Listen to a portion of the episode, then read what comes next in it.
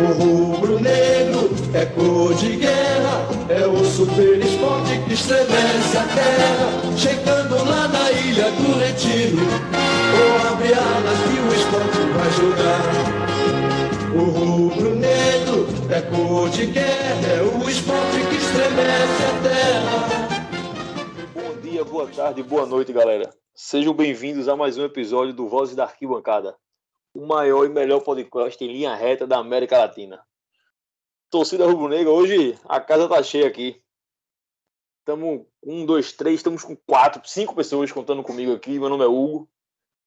E hoje a gente está com a casa cheia para comentar sobre o Leãozinho. Hoje não é programa de pós-jogo, é aquele programa que a gente gosta de fazer mais, mais profundo, debater o esporte de uma maneira mais ampla, que a gente acha que e acredita muito que é o que precisa ser debatido no esporte, deixar de ficar falando só de jogo, de jogo, porque a bola entra, mas, como diria o outro, a bola não entra por acaso, né? É um livro de alguém aí que eu não sei nem quem é, lá do Barcelona, mas futebol europeu é muito longe de mim. Vamos apresentar os meninos aqui, depois eu falo qual é a pauta. Hoje a gente tem convidado especial, então vamos adiantar, porque o programa hoje pode ser longo. Luquinhas, primeiro turno, tá sempre por aqui. Bem-vindo mais uma vez, meu velho. Vamos, vamos começar essa resenha. Saudações rubro-negras. Prazer estar mais uma vez aqui com vocês, debatendo sobre o esporte. E é aquilo que a gente sempre fala, né? O esporte nunca deixa de nos dar pauta. Quem quer fazer produção de conteúdo, o esporte é uma ótima dica, porque todo dia você tem conteúdo sobre o esporte. Seja bom, seja ruim, mas tem. Vamos embora debater. É, o Leãozinho é uma máquina de notícias. O combalido da Bidias não para, não. Se para, é feito da bicicleta. Se parar, cai. O esporte é foda. Claudenor, bem-vindo, velho. Faz tempo que eu não faço programa com você. Como é que tá por aí? Tudo certo? Bom dia, boa tarde, boa noite. Toda a nação rubro-negra. Tudo certo. Graças a Deus, né? Leãozinho aí no G4. Passou Ai. um dia pro outro líder. Mas aí perdemos a liderança. Mas vamos debater aí esporte, né? Algumas pautas que serão levantadas, porque, como você falou, né? O Leãozinho não deixa a gente sem notícia, não, né? Sempre tem algo para movimentar e a gente conseguir debater aqui. É isso, é isso. Açucena, você estava no programa passado, eu não estava, escutei o programa. A Açucena toda desenvolta, falando. Seja bem-vinda, minha amiga. Bom dia, boa tarde, boa noite. Vamos aí debater o esporte. É, qualquer dia, segunda a domingo, a gente tem notícias, seja boas ou sejam ruins. É, é o que a gente costuma falar. O torcedor do esporte não tem paz, né? Então tem muita coisa aí para a gente falar. Vamos nessa. Não tem, não tem. Uma coisa que a gente não tem é paz. Pelo amor de Deus, desde 1905. E agora é o convidado especial. É o homem que entende de futebol. Diz que ele e Luquinhas aqui vão discutir não vou discutir tanto futebol, não, porque hoje a gente vai falar mesmo de bola. Mas já tá, já adianto logo que já está convidado para o próximo, quando a gente fazer um pós-jogo. Ele vai vir me explicar aqui por que Jadson é titular, por que o Oliveira é craque, esse tipo de coisa. Matheus Schuller, o homem do Pernambuco Tático, já digo a galera aí pra galera seguir o perfil dele lá no, no Twitter. Pernambuco Tático. É um cara que entende muito de bola, brother nosso de arquibancada também. E hoje está tá aqui com a gente para conversar sobre esporte. Matheus, seja bem-vindo, meu velho. Saudações, Hugo, Açucena, Laudenor, Lucas, todo mundo vai estar aí ouvindo esse podcast. Só para constar, Hugo, o cara que você falou lá, o do A Bola Não Entra Por Acaso, é um tal de Ferran Soriano, que é nada mais, nada menos do que o CEO do Manchester City. Então, assim, não é um cara qualquer, né? Não é um qualquer liso. do mundo da bola. Um liso, um liso, né? Exatamente, um liso. liso. Mas, enfim, daqui minha contribuição, né? Não é na minha parte, na minha, não é minha especialidade, que é a tática, como você bem destacou aí, o Pernambuco tático. Mas quem vive arquibancada, como você disse, é desde 1905. Não, não literalmente, gente, calma, também não chega tanto. Mas quem vive arquibancada sabe bem que o leãozinho não dá paz, né? Todo santo dia uma notícia, seja ela boa, seja ela ruim, mas a gente que trabalha com informação, a Sucena acho que vai me entender, informação é informação, seja ela, seja boa, seja ruim. É isso, vamos lá. É isso, vamos embora. O homem já chegou dizendo quem é Fernando, Fernando Soriano, o cara que trabalha com Guardiola lá. É, é muito bom você trabalhar com aquele time, né, velho? Cara, eu quero contratar Flaninho, vai lá e contrata. Por que ele não contrata Jaderson? Imagina. o Manchester City vir aqui para Jadson ser banco de Bernardo Silva. Porra, ia ser do caralho demais, meu irmão. Isso aí eu ia gostar. Queria ver Guardiola trabalhando com esse time. Mas vamos embora. Antes, eu quero dar aquele recado para a galera de Twitter, Instagram, o pessoal da interagindo com a gente, sempre massa. A gente sempre gosta muito de, de agradecer e conversar com vocês. Então, continue lá no arroba Vozes da Bancada Underline. Então é sempre muito legal essa, essa interação com vocês. Vou dar um abraço para dois caras aqui que sempre acompanham a gente, sempre divulgam, que é Flávio Paris, que tem uma foto dele com o filhinho dele lá, massa. Então, Flávio, valeu aí, cara. A gente curtiu muitos comentários também. E outro que é G Júnior, que é o, o Twitter dele, né? G Júnior SR. Então, meu velho, obrigado aí pela, pela audiência, obrigado aí pela força. E vamos junto. E hoje tem uma novidade aí que o Luquinhas disse que quer fazer um quiz com a galera. Eu, eu digo logo que eu sou apresentador, então não respondo nada. O Luquinhas disse que tem um quiz para fazer aí, que quer pegar todo mundo aí. Eu acho que é um quiz só sobre esporte. Eu não sei nem o que é, bicho. Luquinhas, manda esse teu quiz aí. Não, vamos estrear um quadro novo aqui, né? Pra gente dar essa. quebrar um, um pouquinho do gelo no início do programa. E é com certeza sobre esporte. Eu queria mandar umas perguntinhas aqui só para saber se vocês realmente têm uma lembrança boa sobre o Leãozinho. E aí, testar vocês aqui um pouquinho. A gente vai fazer esse quadro aí durante os próximos programas. Vamos ver se a galera curte e também acaba tendo boas lembranças, né? Para começar, eu queria saber de vocês. Isso aqui é fácil. Hoje hoje está tranquilo. Eu queria saber de vocês primeiro quem fez o, o primeiro gol do esporte na Copa do Brasil de 2008. Eu, como apresentador, eu não respondo, é isso? Então, Alenor, tu que é bom de memória, diz aí. Luquinhas, é o primeiro gol, aquele jogo de Imperatriz, né? É a final. Primeiro gol né? do esporte na campanha, contra o Imperatriz. Beleza. Foi 2x2 lá na, no estádio deles. Isso. Laudenor, tu sabe dessa aí, não? Que eu... Acho que me pegou. Cabeça oh, não, é. lembro não. Teria que dar uma pesquisar não. não, não. Tô, tô sendo sincero, eu sei não. Rapaz, eu acho que eu sei, mas eu vou. Eu vou. A Susana, manda aí. Poxa, péssima memória. Lembro o resultado de jogo, lembro final, mas primeiro jogo, primeiro gol, péssima. Eu, eu, acho que eu sei, eu acho que eu sei. Chula, manda. Eu só vou dar uma dica. Capitão, camisa 4. É isso. Pra mim é do Valzinho também. E Vireira dos Ramos. Pra mim é do Valzinho. É, eu acho Primeiro que foi um. Aí. É, eu acho que foi um cruzamento do Luizinho Neto, eu acho, esse gol. Eu acho que é uma cabeçada. Uma cabeçada. Então, né? exatamente. É. Primeiro gol. Aí eu... Tome, tome a testa. Esse jogo foi 2x1 ou 2x2? 2x2. Foi 2x2. 2x2. A segunda pergunta, acho que o Hugo vai saber.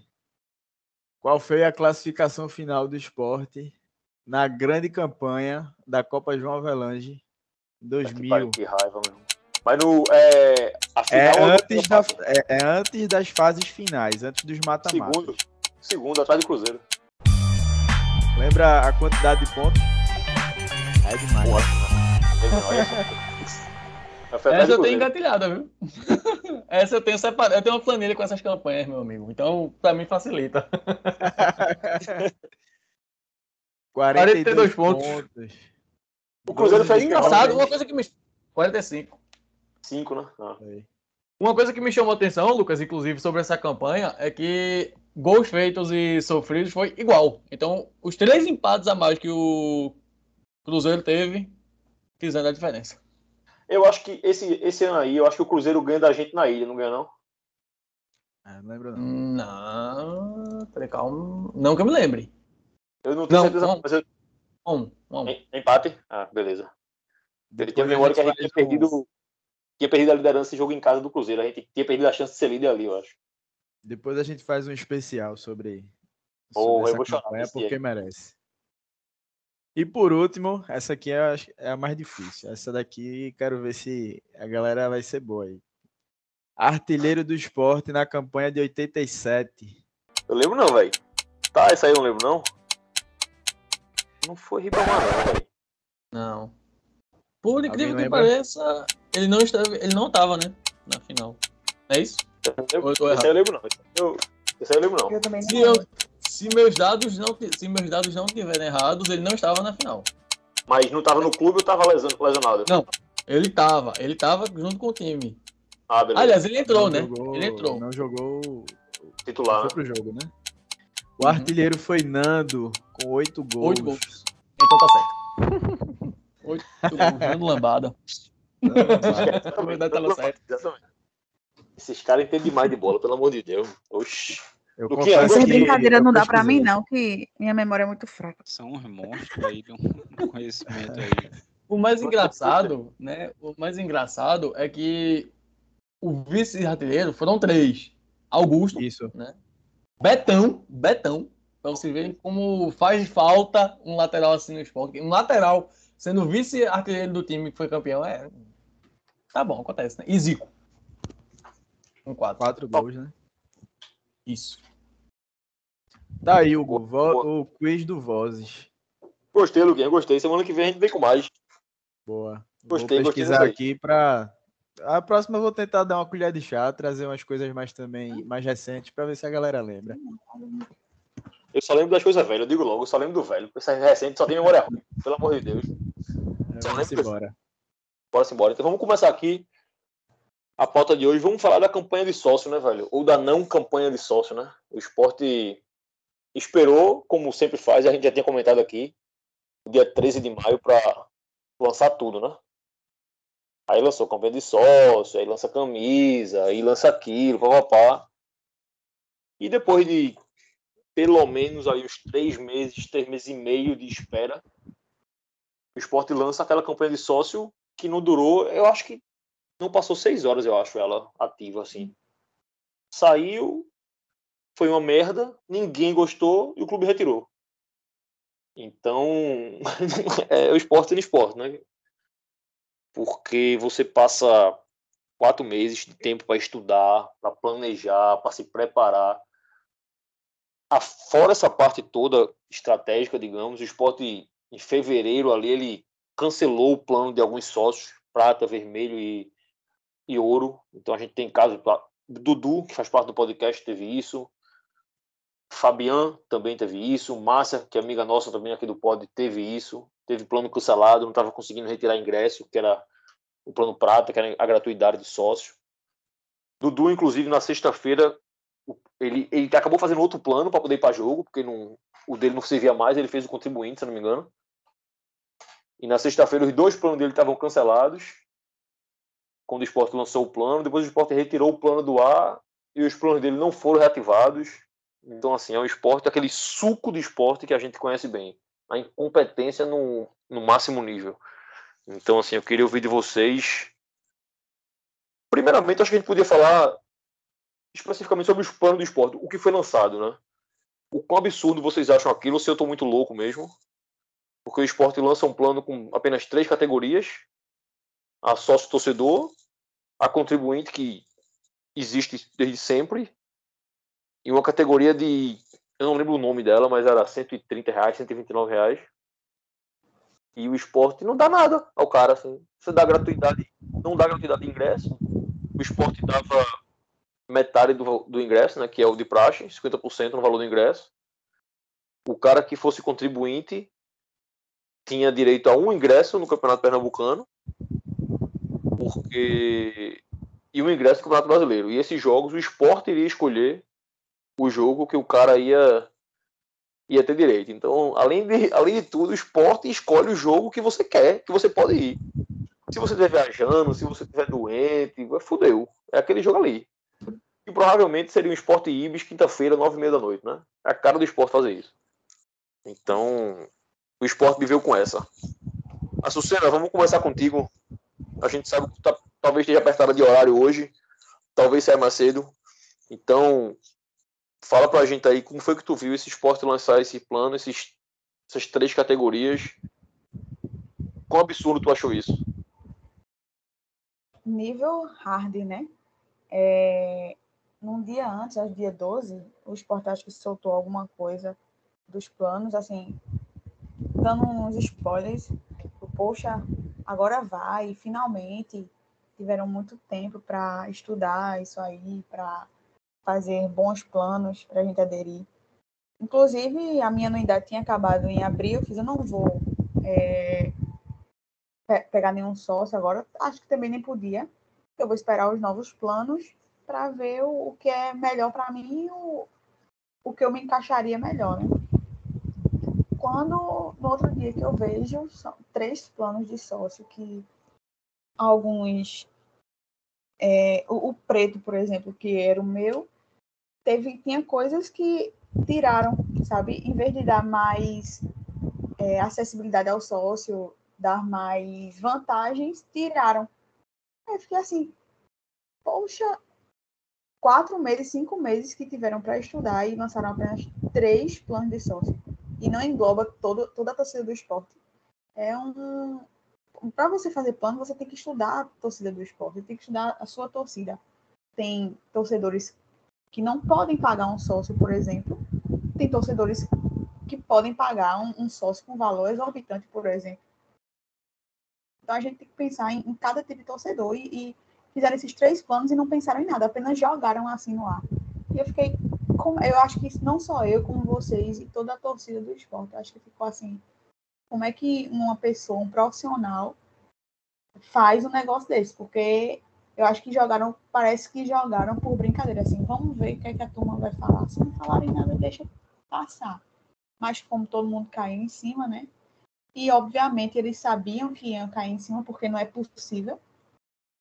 Aí agora a gente não tem sócio, eu não posso, eu não posso é, fazer é, minha anuidade, eu não posso pagar, não posso me cadastrar em nenhum tipo de sócio, porque não tem, vou ter que esperar até junho para poder entrar. E talvez, se eu quiser entrar em, em, algum tipo de plano, né?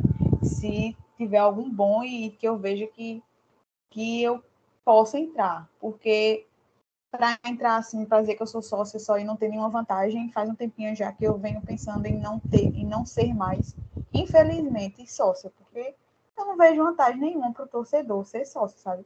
A não ser os 50% de desconto de, de ingresso que a gente tem outra coisa não, não vejo, não, não me é, não me faz brilhar os olhos, não. A, os planos de sócio que o esporte tem, infelizmente. É isso, Açucena, é isso.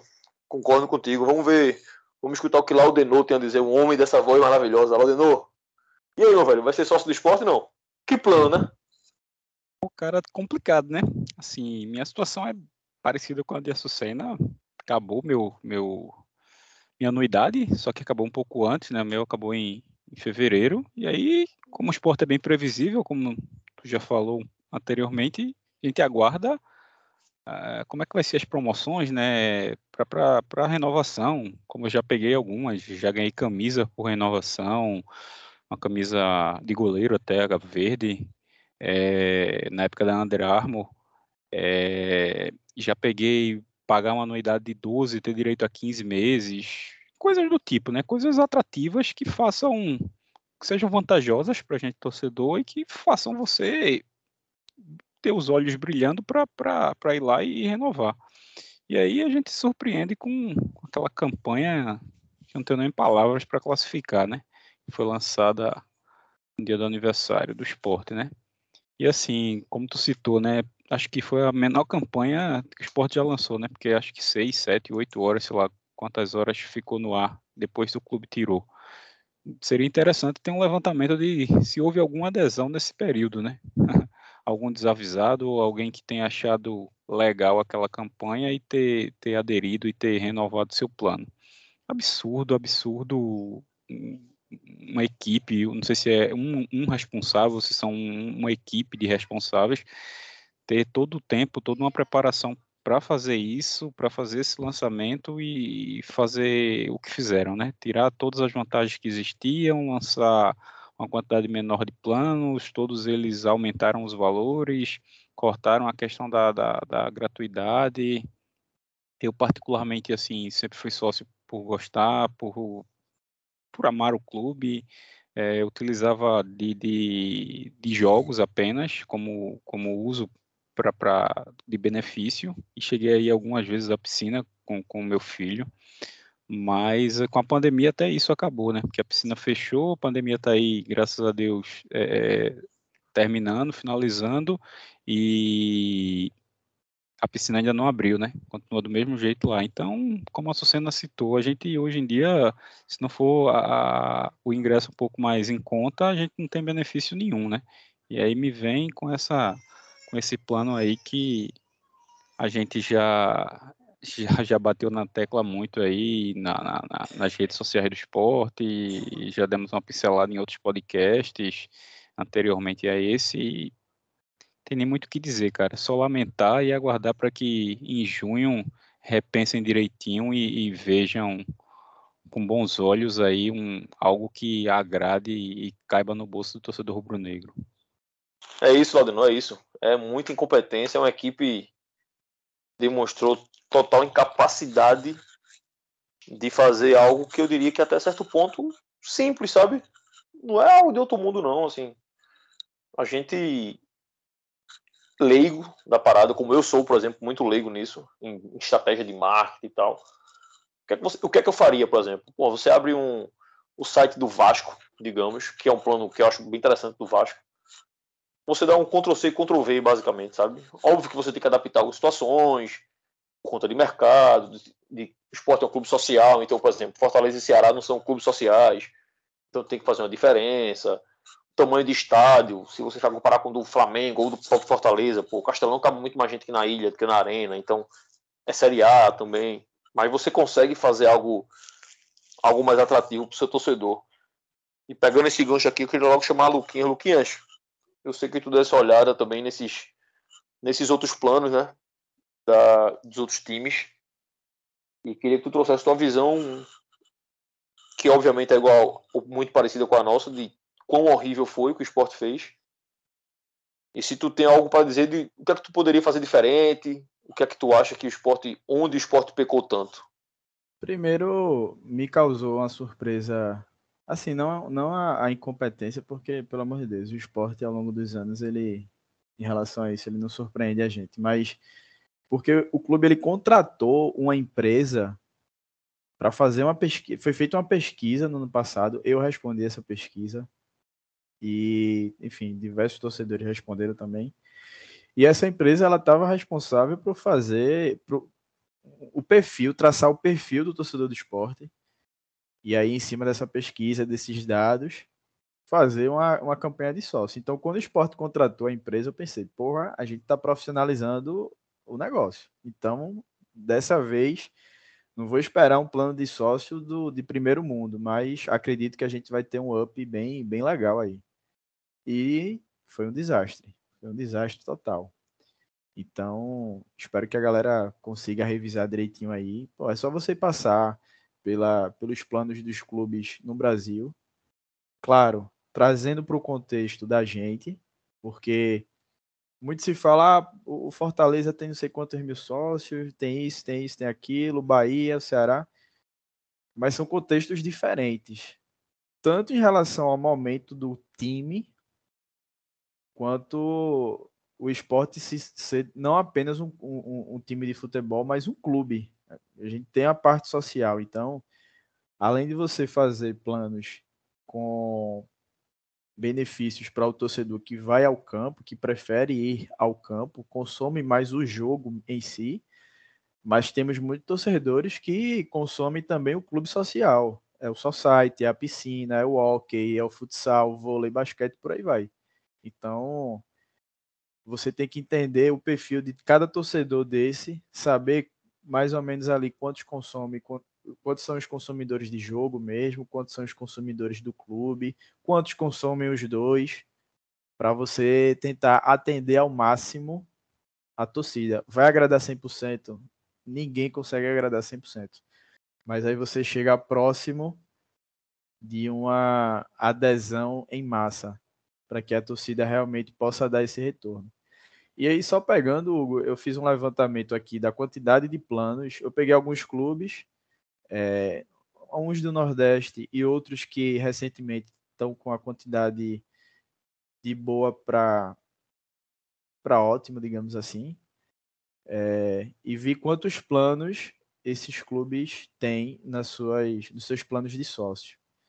O Cruzeiro tem quantos planos quantas categorias, desculpa, quantas categorias de sócio esses clubes têm em seus planos. Eu peguei aqui o Cruzeiro, eles têm 11, plan 11 categorias e eles estão com 51.820 sócios. O Vasco tem 11 categorias também, estão com mais de 49 mil sócios. Fortaleza tem 10 categorias, estão com 40, pouco mais de 44 mil sócios. O Náutico tem 9 categorias, e aí o Náutico tem um, um, uma, só uma observação, porque eles divulgam que tem 21 mil e tantos sócios, mas tem uma categoria lá que você não paga nada. Mas que paga ativamente são pouco mais de 7.700 sócios. O Bahia tem sete categorias, com 30 mil, pouco mais de 30 mil sócios. O Ceará tem cinco categorias, com 46 mil. E o esporte que nessa campanha lançou apenas três categorias e segundo o vice-presidente social, Fernando Soares, ele informou no início de maio, ou foi no final de abril, agora não que tínhamos 8 mil sócios em dia, titulares. Então, é um número muito baixo. Para quem já bateu 40 mil sócios e é um dos maiores clubes da região Nordeste, com grande representatividade nacional, um dos maiores clubes do país. 8 mil sócios é, é, é algo vergonhoso. Então, espero que a, a turma consiga rever bem para que a gente tenha planos melhores. Pois é, Luquinhas, pois é. Um clube que tinha 40 mil sócios até um dia desse, o Sport com 8, então o Sport perdeu 32 mil sócios em dia, né? Então, como é que esse, essas 32 mil pessoas estão fazendo o que da vida? Deixaram de gostar do esporte? Obviamente que não. Simplesmente largaram o clube. Não largaram o clube. O cara não larga o clube, não, velho. É o clube que larga o cara. Então, quando você vê um clube fazendo isso que o esporte fez aí, que tá fazendo ultimamente, é o clube largando o torcedor, é o clube botando o torcedor para fora dele. O esporte, que a gente já falou algumas vezes disso, não queria nem voltar tanto nesse assunto hoje, mas é um exemplo fácil. É o esporte fechar a sede para torcida. Então, você afasta o torcedor. É o esporte impedir o torcedor de andar dentro do próprio clube. Então, porra, é óbvio que você tá afastando seu torcedor e qualquer um vê isso. Qualquer um vê isso. Eu não acredito que ninguém que esteja lá dentro não consiga enxergar isso, não enxerga. Agora, por algum motivo que eu não sei dizer qual é, infelizmente prefere fazer isso. Então, é triste. É triste ver o esporte nessa. Chula, vem embora para tua primeira primeiro comentário sério nesse programa aqui. E me fala o que, é que tu achasse dessas categorias aí, que, é que o esporte. Onde o esporte errou, se é que não é tão óbvio isso. O que é que tu teria feito diferente? Dá tua opinião, meu velho. Faltou o mais importante, né? Que é valorizar o torcedor de fato, né? O povão, como a gente costuma dizer. Porque, assim, você pagar 19 reais no ingresso e você só ter. No ingresso, no, na, no plano de sócio e você só tem direito, bem dizer, a um setor do estádio, ué, a arquibancada frontal também não é para, entre aspas, o povão, porque só a geral, né? Fica meio incoerente a gente tentar entender qual, é, qual foi essa lógica aí que o esporte tentou fazer. Mas bom que pelo menos a reação foi bem negativa, né? Não vi ninguém aprovando. Eu, pelo menos, não vi uma aprovação. Eu só vi comentário detonando. E cá para nós, não é para menos, né? Um, uma coisa bizarra. Esse que eu falei que é 19 reais hoje, né? Que eles deixaram como 19 reais, era de 30. Aí eu pensei, ah, estão diminuindo os preços, porque estão vendo que tá a pandemia, tá todo mundo se readequando financeiramente, todo mundo voltando a ter emprego, então todo mundo vai estar se estabilizando. Depois, quem sabe, eles aumentam. Não. Teve categoria que foi de 48 para 55. Então, qual foi o sentido? Abaixar o preço de um e aumentar de outra. Aí o plano mais caro, que eu não lembro agora quanto era, também ficou mais caro. Gente, você não quer puxar, chamar o sócio? Como é que você bota uma categoria, o preço mais caro para ele pagar? Não faz sentido. Se você quer chamar o sócio, botar mais caro. Ainda mais na situação que a gente se encontra hoje, que é todo mundo praticamente sem dinheiro. Mas tudo bem.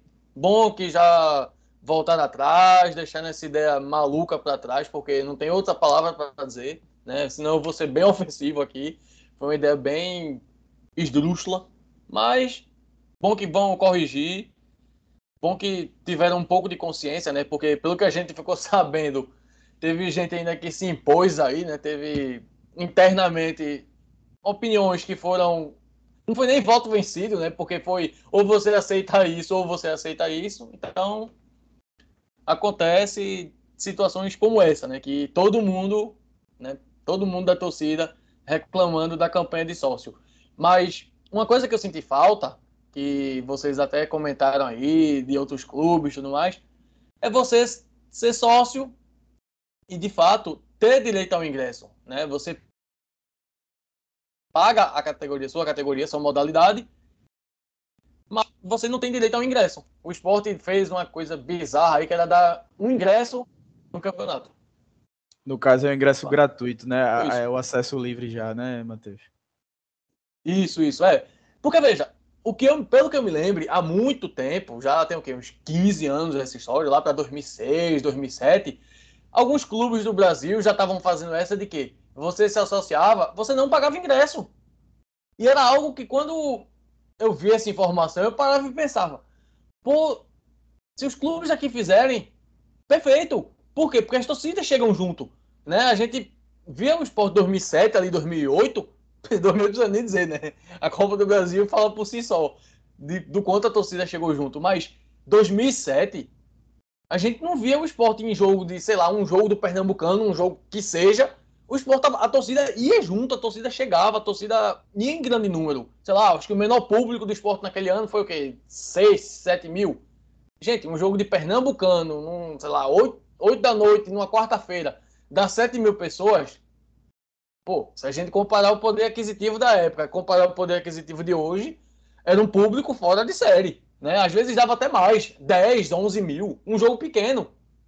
Então, assim, se o clube de fato valorizar o torcedor, né, o sócio, né, já, que ele quer, já que a gente fala mais nessa parte de arrecadação, o time tem a parte financeira bem equilibrada, porque hoje em dia é o sócio que faz a diferença, de certa forma, a gente sabe, né, a gente vê que isso faz muita diferença para os clubes. Então, tenta valorizar, tenta pegar esse sócio, tenta dar o retorno a ele, tenta deixar atrativo, sei lá, bota, como o esporte até já fez em algumas vezes, né? Bota para sortear camisa com os sócios, bota para campanha dentro de campo. Lógico, parou agora um pouco por causa da pandemia e tudo mais, mas tenta voltar, tenta resgatar isso. Porque a pessoa vai se sentir representada nesse aspecto. Né? O torcedor vai dizer, poxa, eu estou tendo a chance de entrar no gramado. Né? Aquela sensação de pertencimento. Né? Não precisa ser de uma torcida exatamente, mas sendo da torcida do esporte sendo torcedor do esporte, tendo esse privilégio. Então, isso tem que pensar no quanto a pessoa vai se sentir valorizada, né? O torcedor. E quanto mais você valoriza o torcedor, mais ele dá retorno. Então, mais ele vai querer consumir produtos do clube, os produtos, os produtos licenciados. Sei lá, tem desconto hoje. Desconto é quanto? 10%? Sei lá, pega um mês do aniversário do cara, dá ele 30% de desconto. Tenta fazer alguma coisa que atraia a pessoa a ser sócia. E lógico, o mais importante, se ele está se associando, ele não está se associando apenas para o clube, né? Ele está se associando para o que o clube disputa, não só o futebol. Né? No esporte não se gaba tanto de ser o esporte clube do Recife, de valorizar todos os esportes, tanto que o time já teve, tem, aí o hockey, tem basquete, tem vôlei, tem futsal. Gente, dá o desconto no torcedor para essas outras modalidades, dá, sei lá, gratuidade para sócio em jogo do basquete, em jogo do hockey, o que seja, dá uma, um atrativo, tá precisando isso. Eu acho que o esporte pensar um pouco, né, se as pessoas forem menos intransigentes para essa próxima que vai ser lançada, tudo bem que já está bem em cima, né, mas dá, tem tempo de pensar nisso. Né, tem tempo de pensar e dizer, ah, vamos valorizar nosso sócio vamos valorizar nosso torcedor. Eu acho que é mais ou menos nessa lógica o que está faltando em si. É isso, Matheus, é isso. Eu acho que todo mundo concorda. E acho que o que tu falasse é muito a questão do, do esporte ver o sócio dele como consumidor, né? É algo que a gente conversou a semana conversando com as pessoas. E a gente vê que, que o esporte não enxerga o sócio como consumidor. É como se fosse apenas uma fonte de renda, sabe? Esporte quer que o cara chegue lá e dê X por mês e fim, tá ligado? Não é isso, pô. O cara é consumidor, você tem que trazer o cara para dentro. O sócio vai comprar camisa, o sócio vai comprar uma bebida, o sócio vai comprar um. qualquer merda, bicho. O meu quarto aqui é cheio de merda do esporte, que não precisava ter, não, mas tem. Que o cara passa lá na casa, tem um desconto, o cara gosta dessa bosta mesmo, compra. Essa camisa nova mesmo eu já comprei, pô. Desgraçado que eu sou, eu já comprei essa camisa nova aí. Então, esporte não sabe explorar o que ele tem de maior. Isso o Luquinhas sempre fala muito isso. do potencial que a torcida do esporte tem, que o esporte não consegue explorar minimamente isso. Então, tem que trazer o torcedor para dentro, como sócio, enquanto consumidor, porque só isso vai fazer o clube sair desse, desse buraco financeiro que ele está, né? E Matheus puxou um gancho legal ali, quando ele fala de, de algumas pessoas mais intransigentes dentro do clube e tal. E esse caso do, do sócio é um caso meio, delicado de falar, mas eu vou, dar, vou soltar aqui algumas coisas que, assim, a gente que vive esporte há muito tempo, a gente acaba conhecendo muita gente, né? Então, sempre ter contato comigo, com um colega, com um parente, namorado e tal. E apesar de muita gente criticar o marketing do esporte com razão, e na maioria das críticas com razão, com completa razão, eu sou um dos grandes críticos do marketing do esporte, mas o marketing meio que está isento dessa parte da campanha de sócio. Vamos bater em quem tem que apanhar. Então, assim, a campanha de sócio do clube é a responsabilidade da vice-presidência social. É o VP social, que é Fernando Soares. Poucas pessoas conhecem, pouquíssimas pessoas conhecem. Nunca ouviram falar, então é o que já me assusta um pouco, assim, alguém que a gente que quase ninguém, eu, eu diria que 95% ou 99% do esporte nunca ouviu falar nesse nome, Fernando Soares. Quem é esse cara? É o cara responsável para criar a campanha de sócio do esporte. Não sei se ele criou sozinho da cabeça dele. Tenho a menor ideia se foi ele que criou sozinho, mas ele é o responsável. Assim como o Dalpozo é responsável por escalar o time, por botar Jadson na lateral, por botar Chico e é vaiado, eu acho que o Fernando Soares tem que ser cobrado também. Pela torcida, pela diretoria, pela imprensa. E eu praticamente não vi o nome desse cara ou do cargo dele no Twitter, no Instagram, em, em, nada. Assim, eu realmente não vi. Posso ter, pode, ter passado, pode ter passado batido pela minha bolha, mas eu não vi, de jeito nenhum. Então acho que a gente tem que debater isso, sabe? Tem que bater isso. Por, por que esse cara lançou esse plano? Por que esse cara achou que lançar um plano com três categorias, com esses valores, com esses atrativos, seria algo razoável? Que bolha esse cara vive? Em que mundo esse cara vive?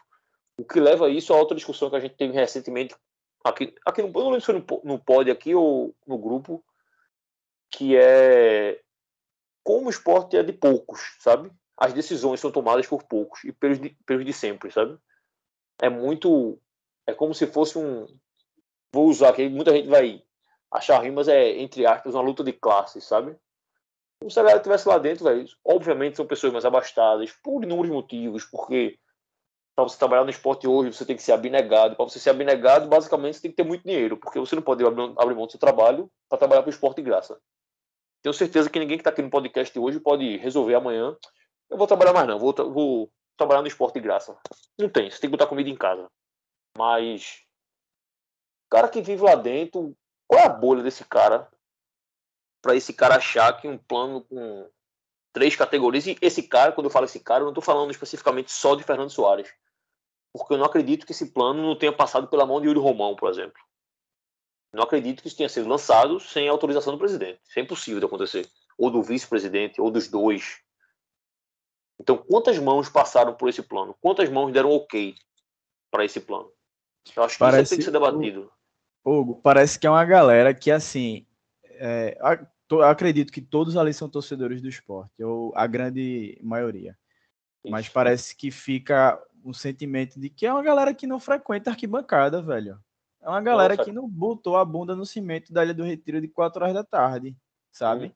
Não, não, não, não, enfrentou aperreio de fila na frontal, fila na geral, é, polícia metendo cacete pra cima. Então, assim, todos esses, esses problemas que a gente enfrenta, que o torcedor enfrenta no dia a dia, parece que essa galera não tem o conhecimento de saber e, e, tipo, porra, vamos tentar acabar ou minimizar ao máximo esses problemas, dando o conforto necessário para o nosso torcedor.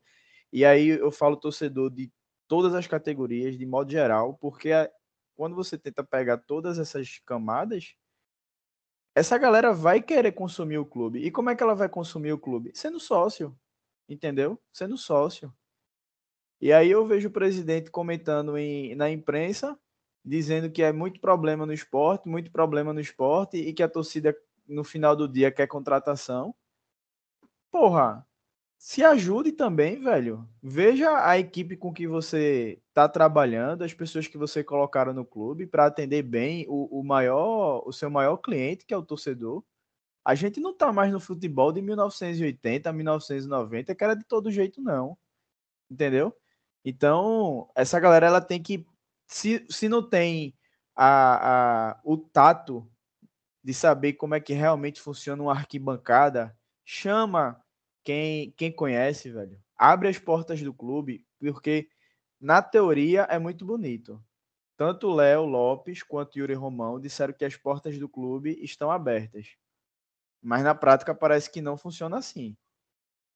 Porra, não, não será que não tem ninguém de torcida que chama a galera de, de, de organizada, chama a galera de torcedor comum mesmo, né? Que a gente sempre separa dessa forma. No final todo mundo é torcedor, mas só para o entendimento. Chama essa galera, velho. Vamos conversar. Quais são os problemas que vocês torcedores enfrentam? O que é que a gente pode melhorar? O que é que a gente pode trazer para vocês, sabe? Eu acho que o caminho deveria ser mais ou menos esse. Pegar esse teu gancho, Luquinhas, de, de ouvir torcedor e tudo. O esporte hoje, a gente já conversou com ele aqui, é um amigo meu, que é a Esso Zamboni, que é um diretor de torcida do clube, né? Então, assim, Chama o cara, pô.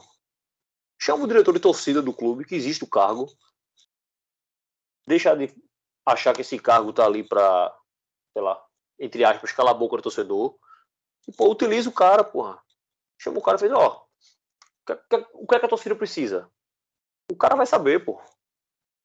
Ou vai tentar, sabe? O que eu sinto mais do que mais do que o acerto, eu sinto a falta de tentativa, sabe? E o cara que aparentemente não quer estar torcida, acha que um bastidor que eu vou contar rapidamente aqui, que eu soube, que naquela na final da, da Copa do Nordeste, quando o Fortaleza classificou, que ninguém esperava que seria Esporte Fortaleza, tal, aquela confusão ali, que o jogo ia ser na, na ilha, com Fortaleza não, quando o Esporte classificou, né? E vai ser na arena, vai ser na ilha, vai ser não sei aonde e tal. E ninguém sabia onde ia, e alguns diretores foram discutir isso no grupo do WhatsApp. Aí tem diretor que vai perguntar onde? No grupo da família dele. Galera, e aí, meus primos? Onde é que vocês acham que deveria ser o jogo? Na arena ou na ilha? Aí outro diretor vai perguntar no grupozinho de trabalho dele, dos advogados ricos de Recife. E aí, você acha que vai ser na ilha ou deve ser na arena? Porra! O esporte é feito por milhões, cara. Você não pode restringir a uma bolha desse tamanho. Eu tenho certeza que você pergunta a um grupo de advogados ricos, ele vai dizer que na arena para ele tá massa. Tá, porra. Porque primeiro que esse cara não vai para jogo. Provavelmente esse cara não vai poder pro jogo. Se ele for, ele vai de carro, no conforto e tal. Pergunta isso num grupo de um cara que mora em qualquer bairro periférico da cidade. Se ele vai querer ir para arena, se ele vai querer ir para ilha. Então esse afastamento é algo que me entristece muito vendo o esporte o esporte vai se afastando do seu clube do povo, que é o clube que ele é, sabe? Então a gente tem que, tem que ver isso, e eu acho que essa companhia de sócios foi um tapa na cara do, do rubro-negro de para mostrar ele que ó, hoje você não é nada para esse clube aqui. Hoje o clube está dando as costas para você. A gente fecha a sede, a gente dificulta a compra de ingresso, a gente não facilita você ser sócio, a gente não lhe ajuda a colocar bateria dentro do campo, a gente não lhe ajuda em nada. Você é tratado, você não tem banheiro direito, você não tem bebida quente, os bares estão fechados. E você não significa muita coisa para o clube, não. Eu acho que esse é o recado que o esporte está dando para a torcida, infelizmente. Assun Senna, levantasse a mão, entra aí nessa roda. Não, é só para pontuar mesmo. É... A Esporte na Raça, eu inclusive fiz muita campanha para eles, tinha muitas propostas boas. E uma delas era reaproximar o torcedor do clube. E hoje o que eu vejo é o clube se afastando do torcedor, ou afastando o torcedor, sabe? Eu sei que não é de hoje, isso vem de outras e outras gestões. É, mas assim, foi uma tecla que bateram muito e que eu fiquei, poxa, será que é mesmo? Vamos lá, vamos, eles vão reaproximar o torcedor do clube, vão, vão trazer o clube para o torcedor, e, e o que eu vejo é um afastamento. Como você falou, começando de barrar o torcedor da sede. Só poder entrar quem é sócio, sabe? É uma coisa que. Então quer dizer que se eu não for sócia, eu não posso entrar na sede, eu não posso curtir, botar o pagode lá no bar do tênis. Isso aí não existe. O pagode é ali na sede, eu encontro meus amigos, encontro pessoas que eu gosto na sede para curtir com eles antes do jogo, sabe? É uma coisa que eu sempre fazia todos os jogos. Então agora eu não posso curtir com meus amigos ali na sede se eu não for sócia. É uma coisa que me deixa extremamente chateada. E outra coisa, é, esse pessoal que faz o esporte, alguns, claro, não todos, é, se falando de VP social, provavelmente nunca foram para um, uma geral. Porque não só dessa gestão, mas das outras também. Eu fui muito para geral, já fui muito para geral jogos. É, muito, fiquei muito na jovem também, quando eu era mais jovem. E aquela entradinha ali é surreal, minha gente. Parece que estão levando boi pro abate. E vocês, eu sei que vocês já viram já, que é uma é uns cercadinhos que tem que você vai desviando assim, é uma coisa de louco o quando tem muita gente. É, é esse mesmo, é de estar tá levando os bichos para matar. É Exatamente. E, e, é uma, e é uma aflição, porque é muita gente entrando, são, é a polícia que também muitas das vezes é violenta, é gente correndo, é, o banheiro é horrível, não preciso nem falar disso, principalmente pra gente que é mulher. Quem já foi ali na geral e já foi no banheiro da feminino, é, é uma estratégia todinha para poder usá-lo. Então, eu acho que o, o esporte ele deveria olhar mais para o seu torcedor, sabe? E, e, parece que cada vez mais se distancia disso. Então, é, é um sentimento frustrante, realmente, principalmente se tratando dessa gestão, que eu pensava que ia re, nos reaproximar mais do clube. Foi bom tu falar desse, dessa geral, que eu ia falar nisso, esqueci. É, é um absurdo a entrada da geral do esporte. É uma das coisas mais criminosas que eu já vi em estádio de futebol. Assim, eu conheço o campo alguns, já tenho bons 30 anos de estádio aí. Essa semana eu fiz até um Twitter que meio que irritou, a galera curtiu e tal. Eu contei 544 ingressos aqui em casa. Então, jogo eu já fui. E essa geral do esporte hoje é um dos maiores crimes que eu já vi em estádio de futebol. Você é tratado feito bicho dentro do seu próprio clube. Então, assim, eu, eu fui recentemente para geral algum jogo desse aí do Nordestão, Souza, sei lá, uma bosta dessa que o esporte jogou ali, que só tava abrindo na geral na época. E não tinha ninguém no estádio, aquele jogo de 300 pessoas e tal. Então, assim, não teve correria, não teve empurra-empurra, não teve nada. Mas eu passei por ali e eu já entrei no estádio puto. Eu cheguei, de mal, cheguei para ver o jogo e entrei no estádio e já tava mal humor, só pra passar por aquilo ali, porque é um absurdo você ter que passar por aquilo ali para entrar no estádio de futebol. É um absurdo. Aí depois as pessoas não sabem porque os torcedores que vão para geral, seja da jovem ou não, fazem confusão às vezes na entrada do estádio. Ninguém sabe, é, ninguém sabe por quê. Pois é, ninguém entra por ali, só eles entram por ali. Então só você sabe o que é estar tá passando por ali com mil pessoas ali. Então, isso é só mais uma prova do que o Luquinhas falou recentemente, o que a Sucena falou também agora, de que diretor do esporte não pisa na arquibancada, não pisa na geral. Ele vive no camarote e foi assim a vida dele inteira. Porque tenho certeza, se um dia eu virar diretor do esporte, Deus me livre, eu não quero ser porra nenhuma ali dentro. Eu queria ser o diretor do VDM. O VDM eu queria, Luquinhas.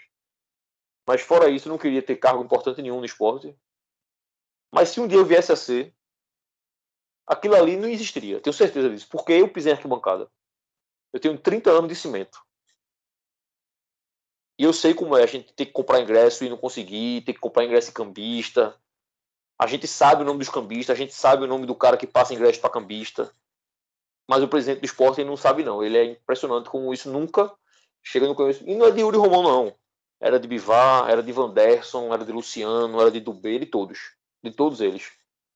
É impressionante como, como é, é distante a diretoria do esporte do seu, do seu torcedor. Então vamos acabar esse, essa pauta aqui de sócio. Eu acho que deu. A gente deve ter passado por tudo. E só uma coisinha a gente não falou, que é uma coisa também tem que se pensar que, assim, obviamente foge da alçada da gente, a gente não tem conhecimento técnico para isso. Pelo menos eu não tenho que é o valor que é repassado para o clube, né? E a gente, nessas conversas aí recentes, a gente entendeu algumas coisas de que, por exemplo, um plano de 50 reais, digamos, o contribuinte clássico é 48 reais. Obviamente o esporte não fica com os 48 reais, né? Tem o custo para se produzir, sei lá, carteirinha, ou funcionário, enfim. Mas o que chegou para a gente de notícia é que o esporte às vezes fica, a depender do plano, o esporte fica com 5 reais, com 2 reais, com 7 reais. Eu achei muito grande o custo, sabe? Então acho que a gente não vi nada oficial sobre isso, foi conversa de bastidor. Então não tenho como trazer aqui quais são esses custos, mas achei muito grande esses custos, muito, muito grande. Acho que deveriam tentar diminuir ou, se possível, revelar que custos são esses. Porque um cara que. Quanto vale um sócio para o esporte, sabe? Eu sou sócio do esporte. Quanto eu custo para o clube pelo mês? Porque se eu estou pagando 48 e só está entrando, digamos, 5 reais do meu dinheiro para o esporte, eu estou valendo 43 reais para o esporte de custo. Porra, eu acho muita grana. Eu acho muito, muita grana. Então, queria trazer esse ponto também para a gente não, não passar batido. Luquinhas, quer falar sobre isso? Alguém quer falar sobre isso ou posso passar para o próximo tema? Laudino, é muito calado, Laudino. Quer falar sobre isso ou não? Não, eu acho que vocês já, já bateram muito nisso aí. Já o Lucas tem mais um conhecimento aí, pesquisou mais sobre o assunto. Tem mais vozes para falar, né? Mais argumento aí. Fala aí, Lucas. É só para fechar. É... é besteira. É, na verdade, eu, eu acabei na, nas pesquisas aqui sobre esse assunto, quando eu estava fazendo a pauta do programa, eu encontrei uma tweetada de Alan Dias, que ele é jornalista, repórter lá do Diário de Pernambuco. E no dia 26 de abril ele tweetou uma fala do diretor, né, Fernando Soares, o VP no caso. Na época ele informou que o esporte tem, tinha 8 mil sócios titulares em dia, como eu já tinha informado, e que o objetivo é alcançar 15 mil com a nova campanha é um cara totalmente desconectado do que é o Esporte Clube do Recife. Porque a gente já teve 40 mil sócios, pô. 40 mil sócios. Não, eu tô dizendo que com essa campanha era para a gente voltar aos 40 mil. Mas uma meta de 15 mil para o tamanho do, do clube que é o esporte, com a torcida que tem o esporte, e ainda concretizou com essa com esse lançamento horrível, né, que a gente já já aprofundou aqui. Então, só para deixar registrado que foi mais um absurdo onde mostra que ele não tem conhecimento nenhum do que é o esporte, nem da, nem do que é a torcida, nem do que é o clube e nem do que o mercado vem praticando em relação à campanha de sócios. Os outros clubes vêm fazendo por aí. Então, tá na conta de Yuri Romão isso aí porque o Yuri o Léo, não sei quem foi que colocou VP, esse VP lá dentro. Porque a partir do momento que coloca uma pessoa dessa lá dentro, você assume a responsabilidade. Então, além de rever todo o plano de sócio, tem que rever a, a capacidade desse cara de estar tá lá num AVP tão importante. Pois é, Luquinhas, pois é. E para fechar, independente de quem colocou, né? Se foi Yuri, se foi Léo, digamos que ter sido Léo que tenha colocado ele e o responsável por ele agora. E como eu falei um pouco há pouco tempo, quando o Dalpozo escala errado, o Dalpozo apanha. Quando o Carreiras contrata errado, Carreiras apanha. Então acho que o Fernando precisa levar uma, uma lapada também para. Não sei se demissão. Eu demitiria. Eu, presidente do esporte, eu demitiria cidadão. Ele é responsável pela campanha de sócio. Tem desde fevereiro fazer isso. Se ele me lança isso, é como tu falou, esse cara está completamente desconectado da realidade do que é o clube, do que é o mercado do futebol. É um problema do esporte isso. O cara, as pessoas que fazem esporte hoje estão desconectadas do futebol, porque por mais que se fale que o clube tem que ser empresa, tem que ser tratado como empresa, eu concordo com isso, mas o futebol é diferente. Então a empresa não, a Coca-Cola não lida com paixão não. Então, é diferente você lidar com o clube. Você tem milhões de apaixonados, fiéis, loucos por você, você tem uma marca fortíssima. Mas você precisa trabalhar isso, cara. Você precisa trabalhar isso. O esporte não consegue trabalhar. Então, tem que ser, tem que ser visto isso. Vamos adiantando a pauta aqui vamos passar para o ponto da camisa, né? O esporte lançou a camisa, um ponto legal agora. A camisa que eu, como já falei aqui, já, já comprei. Na verdade, ganhei de aniversário. E a camisa é lindíssima, eu gostei muito da camisa. Muito, muito mesmo da camisa. Gostei da branca. Eu não tenho nenhuma camisa branca do esporte na vida. Essa eu tô pensando em comprar, que eu achei bem legal essa camisa, achei diferente. E mais comprei a vermelha e preta. Gostei da verde também, acho que deve ser de goleiro, achei legal também a camisa. E foi a campanha feita lá em Veneza, a... o slogan era Veneza, Recife italiana, né, algo assim. Então achei bem legal, achei bem legal a pegada, o design e tal. O lançamento também foi no dia 13, como eu tinha dito. Como tudo não pode ser perfeito, achei cara. Eu acho 300 conto bem salgadinho para a camisa, nessa crise que a gente está hoje.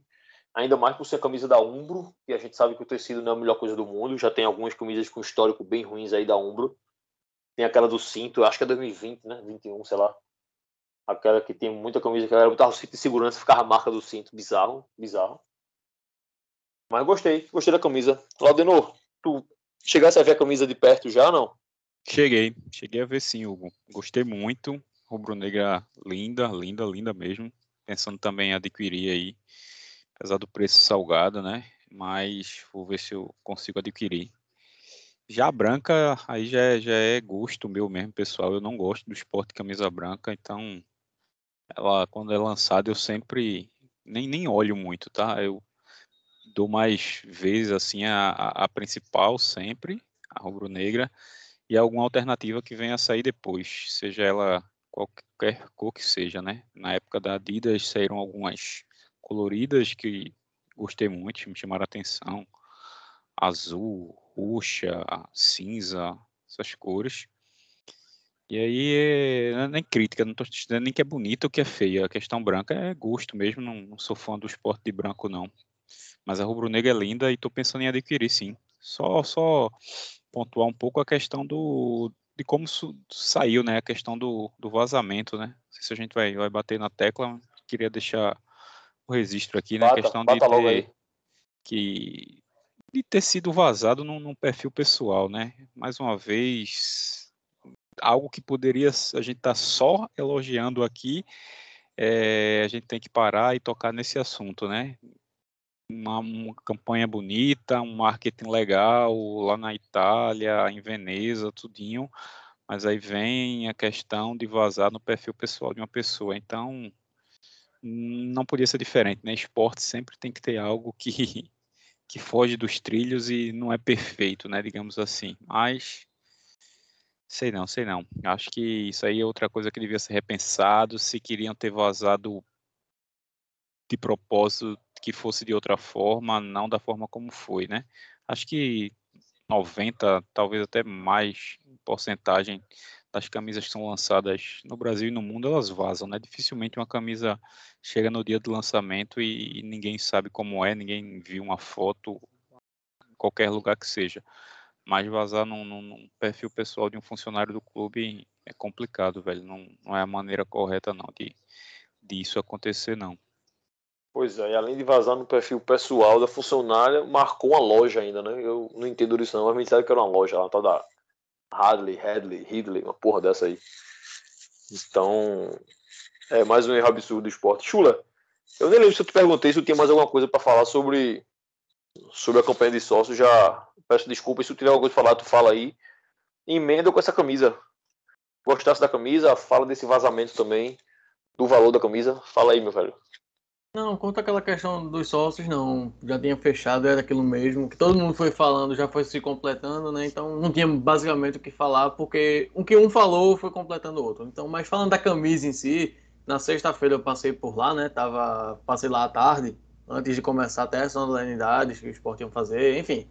Passei lá na loja de tarde para ver como tava a camisa, né? Porque por volta a gente vê que realmente não tem nada de novo, né? Voltou aquela lista mais grossa, tudo mais, mas camisa do esporte não tem o que errar, né? Então não tem como fazer tão diferente, não tem muita novidade. Mas uma coisa que me chamou a atenção é que por foto, muita gente ficou reclamando, ah, porque a camisa tá desse jeito, não sei o quê. Cara, quando eu senti o tecido, eu não vi do jeito que estavam reclamando. Teve gente que comparou até a TNT, né? Ou seja, botava na luz, ficava bem bizarra, mas quando toquei no tecido, não. Senti o tecido macio. Você fizesse até comparação com a da Umbro, né, de 2020, né, que é aquela que parece um pente. Mas, enfim, quanto ao material dela, não tenho que julgar, né? Não tenho que reclamar, não. O material dela foi bom mesmo, conseguiram corrigir né, esses erros. Ah, não foi nem em 2020, né? Foi em 2019, a questão do cinto, enfim. Um material bem melhor, bem superior, pelo menos por enquanto, né? Pelo menos por enquanto. Mas se a gente for falar da aparência da camisa de modo geral, eu disse brincando assim que não tem como errar, porque assim, pô, é vermelho e preto, então. E o esporte sempre usa essa listra na horizontal, então não tem como você errar, né? Não tem como você fazer muito diferente. E uma coisa que me chama a atenção é que a Umbro, ela não fez como a Adidas, né? Que a Adidas resgatou de do lá a primeira camisa, né? Que é aquela listra vertical. A Umbro, ela não, assim, poucas as vezes eu vi a Umbro numa um time que é assim como o Sport, é um time de duas cores, eles usando uma camisa na vertical que ficasse bonita. Então, quando eu vejo a Umbro fazendo uma camisa na horizontal com as listas se alternando, eu não sei se vocês vão lembrar, mas lógico, só mudando as cores, eu lembro da do Celtic. Celtic lá para 2007, 2008, que era exatamente como é o modelo da do esporte né, essas listas se alternando e o escudo se encaixando entre as linhas. Então, era algo que me chamava atenção justamente por isso, né, que a Umbro conseguiu fazer um pouco diferente, né, deixando a lista mais grossa, que não é nada fora do comum, né, não tem nada absurdo, mas uma coisa que ainda me prende é esse valor de camisa, né? Valor de camisa ainda me deixa um pouco ressabiado.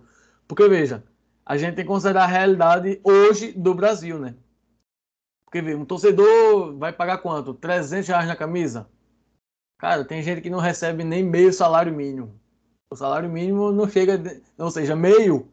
Como é que o cara vai pagar a camisa? Ou o cara paga a camisa, ou ele paga um gás, ou ele paga alimento em casa, ou ele paga o aluguel, ou ele paga luz. Ou seja, ele não consegue comprar camisa, não está acessível. Então a Umbro poderia pensar nessa possibilidade, lógico né? A gente entende por que o do preço, mas não concorda.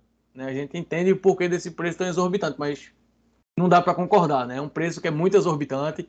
Poderiam tentar fazer algo mais acessível. Aí já volta aquilo que a gente já debateu, que é a questão da categoria, o, o plano de sócio, ou seja, tentar valorizar o povão em geral, o torcedor, tenta valorizar, ver que o cara não recebe tanto, tenta fazer para ele um preço mais acessível. Para quê? Para ele dizer, eu tenho a camisa do esporte né? Ele se sentir representado nisso. Eu tenho a camisa do meu time. Aí acaba que recorre para meios que a gente entende que é o que ele tem, né? É o que é acessível, que é a camisa que é a falsa, né? a pirata, mas é o que está acessível, né? Infelizmente a realidade vai bater de frente, né? A vida real é essa. Não é só você chegar e comprar a camisa, né? Exemplo, você teve a condição de comprar algo, mas se a gente chegar o torcedor que quer ali em todo jogo, né?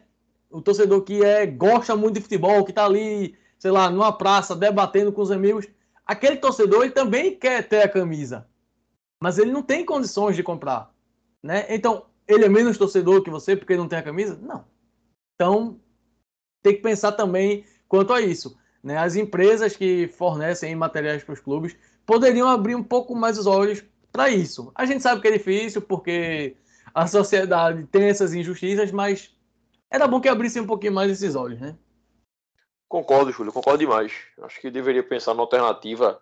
Porra, faz a camisa alternativa aí, sei lá, essa aí é pra gente conta.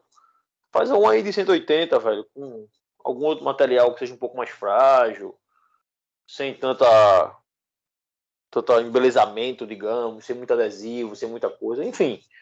Você tem que trazer esse cara pro clube. Tem que dar um jeito. Você tem que dar um jeito. É isso que se. É isso que tem que acontecer. Luquinhas, fala da camisa. Gostasse? Eu sei que Nenel não gostou. Né? Nenel é o único cara do mundo que não gostou dessa camisa. Todo mundo gostou da camisa. Nenel não. Nenel achou a camisa feia. Nenel é foda, velho.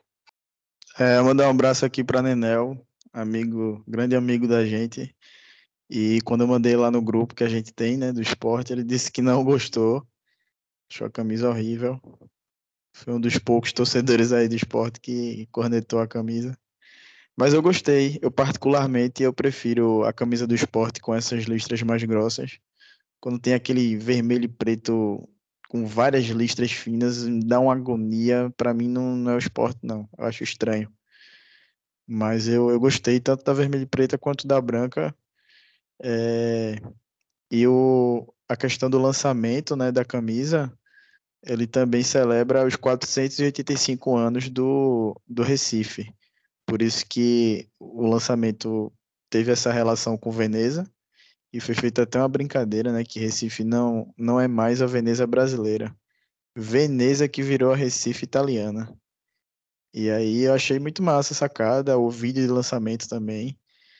É, eu acho, vale, fica aqui os, Irmão, os elogios. Luquinhas, Luquinhas, o Rubo Negro, o Rubo Negro é muito chato, isso, bicho. Na moral mesmo.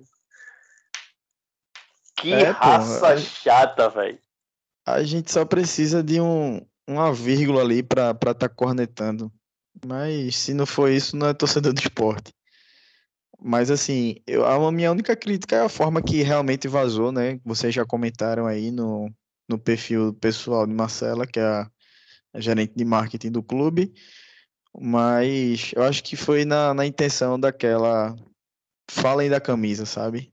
Falem de engajamento aí, porque nas redes sociais hoje é isso: é clique, é fale bem ou fale mal, mas fale, porque o algoritmo ele tá, vai recomendar para os demais usuários das redes sociais. Então acho que a intenção foi essa, o que não justifica, mas no todo, eu, eu acho que o marketing nessa aí, eles estão de parabéns, acertaram. Isso, isso. Eu acho que, como eu falei um pouco mais cedo, a gente tem que parabenizar quando acerta e tem que bater quando erra. Infelizmente, a galera erra muito mais do que acerta. Mas dessa vez aí os caras os caras deram dentro. Açucena, agora a bronca é tua. Eu sei que parece que teve um problema aí com camisa feminina e tal. Então, vem pra cá e entra de voadora nessa galera aí. Qual foi a bronca da. Então, no pré-lançamento da camisa, não tinha camisa feminina. Então, o esporte não tem torcida feminina. É basicamente isso. E também vi relatos também em que quando foram comprar não tinha camisa M feminina. Então, como é que o esporte vende todas as camisas M assim de um dia para a noite? Não existe, né? Eu acho que são problemas que, que já vêm de algum tempo. É, não sei, não lembro se foi ano passado ou se foi ano retrasado, o lançamento da camisa também, que lançaram um modelo feminino é, com o símbolo do esporte com o brasão, ele silcado, só feminino. Como assim? Eu não quero minha camisa silcada, eu quero minha camisa bordada, eu quero camisa emborrachada, eu quero minha camisa igual dos outros torcedores, sabe? Eu acho que é, que é uma coisa que que é um pensamento, aí porque é uma camisa feminina que tem que ser diferente das, das da camisa masculina ou da camisa do jogador. Não, se é, torce, é camisa torcida, beleza. Pode fazer mais com outro material, silcada, mas a camisa feminina, só exclusivamente feminina, silcada, eu achei um absurdo o que fizeram. É, em relação à camisa, eu acho linda, eu sou suspeita de falar, porque eu acho lindo camisa com as listas grossas. É, eu sou apaixonada. É, como o Luquinha falou, camisa com as listas fininhas eu acho meio agoniante. Tenho camisas assim, mas eu sou apaixonada por listas grossas. É, tem a camisa de 2020, que eu acho que eu achei a mais linda da, da Ombro, que ela tem um, na golinha, tem uma golinha assim bem bonitinha, mas essa eu gostei muito também. Da branca também eu gostei. É, as outras camisas também que lançaram, teve uma preta também que eu achei linda. É, falando do, do lançamento, foi o vídeo que a gente assistiu que o Sport lançou, foi de arrepiar, foi lindo. É, um ponto muito importante para o marketing, que foi ter ido à Veneza para mostrar a camisa e a campanha. E falando do vazamento, foi uma coisa assim que é marketing, lógico, você vaza a camisa, você vai ter um marketing da camisa no vazamento e depois no lançamento, né? Então aí já é visibilidade para o esporte para a camisa. O, o problema foi o jeito que vazaram, né? Porque parece ser uma coisa de ego. Eu vou postar uma foto minha, vou marcar o meu marido e atrás vai ter as camisas do esporte. Claro que isso aí foi jogada, mas não precisava ser uma jogada assim tirava uma foto, lançava, botava na rede, num grupo, eita, mandei errado, pronto, isso aí ia vazar de todo jeito, não precisava se autopromover, né? E o esporte tem muito disso, essa autopromoção. Mas, tirando Ou isso. no eu perfil acho do que... próprio clube, né, Açucena? De uma Isso, forma que gerasse ser engajamento ali no perfil oficial do clube, né? Uma surpresa, ficar gerando uma, uma ansiedade ali na torcida. Exatamente. Eu, foi o que fez, em, acho que não foi em 2019, eu não lembro o ano, que foi o símbolozinho que tem embaixo da camisa da bandeira de Pernambuco. O esporte fez isso. Ele tirou foto do símbolozinho foi, e foi postando, foi postando, foi postando. E aí a gente foi se empolgando, né? Mas, assim, desse jeito, eu acho que essa autopromoção, é, eu acho que é um ego muito grande, sabe? E eu não faria desse tipo, esse tipo de marketing. Mas, no geral, eu achei a campanha massa, o lançamento massa, foi muito, foi muito bonito, foi, o vídeo foi lindo, gente- acho que todo mundo se arrepiou, gostou, um ponto para o marketing, e tirando um ponto, o vazamento. Mas, no geral, a camisa tá linda, está cara, claro que 300 reais numa camisa é muito caro, é, mas de resto, a camisa tá, mais uma vez, está linda. E eu quero muito comprá-la. Essa questão do preço aí, eu só tô comprando camisa de time agora, principalmente a do esporte, é, quando vira a temporada, né? Porque aí na temporada seguinte ela já vai estar desvalorizada, vai lançar uma nova e aí o preço cai. Então, eu tô adotando essa prática aí, muitos torcedores também já fazem isso. Quando eu quero comprar uma camisa, eu espero virar a temporada. Pegando um gancho aí nessa questão de preço, talvez Lucas saiba que, que é quem é mais antenado nisso. Acho que tem alguns clubes, o Bahia é um deles, que vendem camisas oficiais com preço mais abaixo, né? Mais em conta do que esses valores similares ao que, o, ao que sempre sai aqui as do esporte, né? Sabe dizer alguma coisa, Lucas? Isso. O, se eu não me engano, o Bahia, o, o Fortaleza e o Ceará. Mas Fortaleza quê? também. Eles têm fornecedora própria. Então, essa entendi. autonomia fica mais, mais fácil, né? Deles lançarem um modelo mais caro, né? Que é o tradicional ali de jogo, e um a mais para o, o povão, né? Uma, uma a preço mais popular. Quando você tem um Adidas, uma Umbro, as marcas tradicionais que a gente já está acostumado, é a política dessas empresas, então não tem muito o que fazer. Você fica amarrado com o contrato que você assina com eles. Entendi. E eu acho bizarro como o esporte, com essas fornecedoras grandes aí, a gente não consegue atender uma demanda ainda, sabe? Como tem problema com camisa feminina, com camisa infantil, com padrões principais, por exemplo, quando o esporte lança aquela camisa rosa, a do ano passado não, não comprei a do ano passado, mas a do ano retrasado, a camisa simplesmente acabou. Eu queria comprar camisa e não tinha camisa. Não, existe mais camisa, acabou a camisa. Porra, como acabou, porra? Não pode acabar, porra. Não, simplesmente não pode acabar. E não é acabar depois de um ano, dois anos, não. É com quatro meses, cinco meses, não, não existe mais a camisa para vender. Você não encontra mais a camisa. Então, assim, o esporte não consegue ganhar dinheiro, pô. Eu, eu quero gastar dinheiro e o esporte não tem a camisa para me dar. Porra, liga pra Umbro, caralho, e pede a porra da camisa, sabe? Esse tipo de, de coisa, que não foi só com a rosa, não, com a laranja. Eu até comprei depois. Eu consegui já em grupo de colecionador e tal. Você acaba pegando. E Luquinha, só pra falar que, que tu dissesse aí que a gente espera pra comprar no ano seguinte, né? Que fica mais barato, né? Eu já fiz isso algumas vezes também. O problema é quando a gente espera muito, velho. Eu tô caçando a camisa de 2000, que eu não comprei em 2000, os caras estão pedindo 300 conto na camisa, velho. Eu fui inventar de colecionar a camisa que eu não tinha quando era pirraia, me fudi. Porque agora é camisa de 99 eu comprei, eu não tinha uma 99, eu tenho a 98, tenho a 96, tenho a 97. Aí fui atrás da 99 e paguei 250 conto na criança. Esse negócio de ficar mais barato depois de velha não fica não, chega uma hora que começa a crescer o valor. Não, essas, essas antigonas realmente se tornam relíquias. Eu falo no.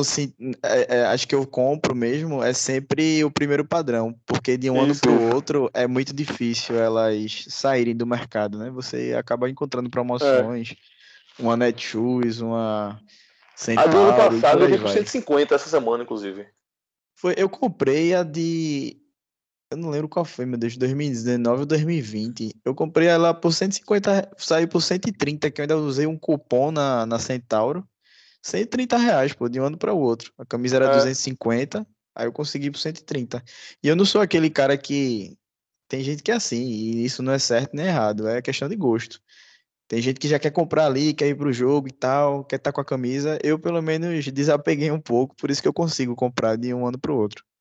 É, eu também não sou muito apegado, até porque eu só vou pra jogo com a mesma, né? Com a da sorte. Então não adianta, eu com a camisa nova, que eu não vou pra jogo com ela mesmo.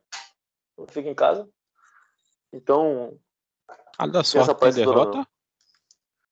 Pouco, vi isso aí. Pouco. Porque é o seguinte, o cara tem a da sorte, que ela. Você tem que ter. Cara, não pode mexer com supersticioso, não, porra. A da sorte é da sorte. Mas tem aquela da sorte que, porra, o cara não tira da gaveta nunca. Essa, essa tem pouca derrota, essa aí tem pouca. Eu não posso usar muito, porque senão ela acaba perdendo a sorte, entendeu? Mas tem, uma, tem uma vitória guardada aí. Mas, ó, vamos, estamos caminhando pro fim aqui. Trazendo um tema mais leve.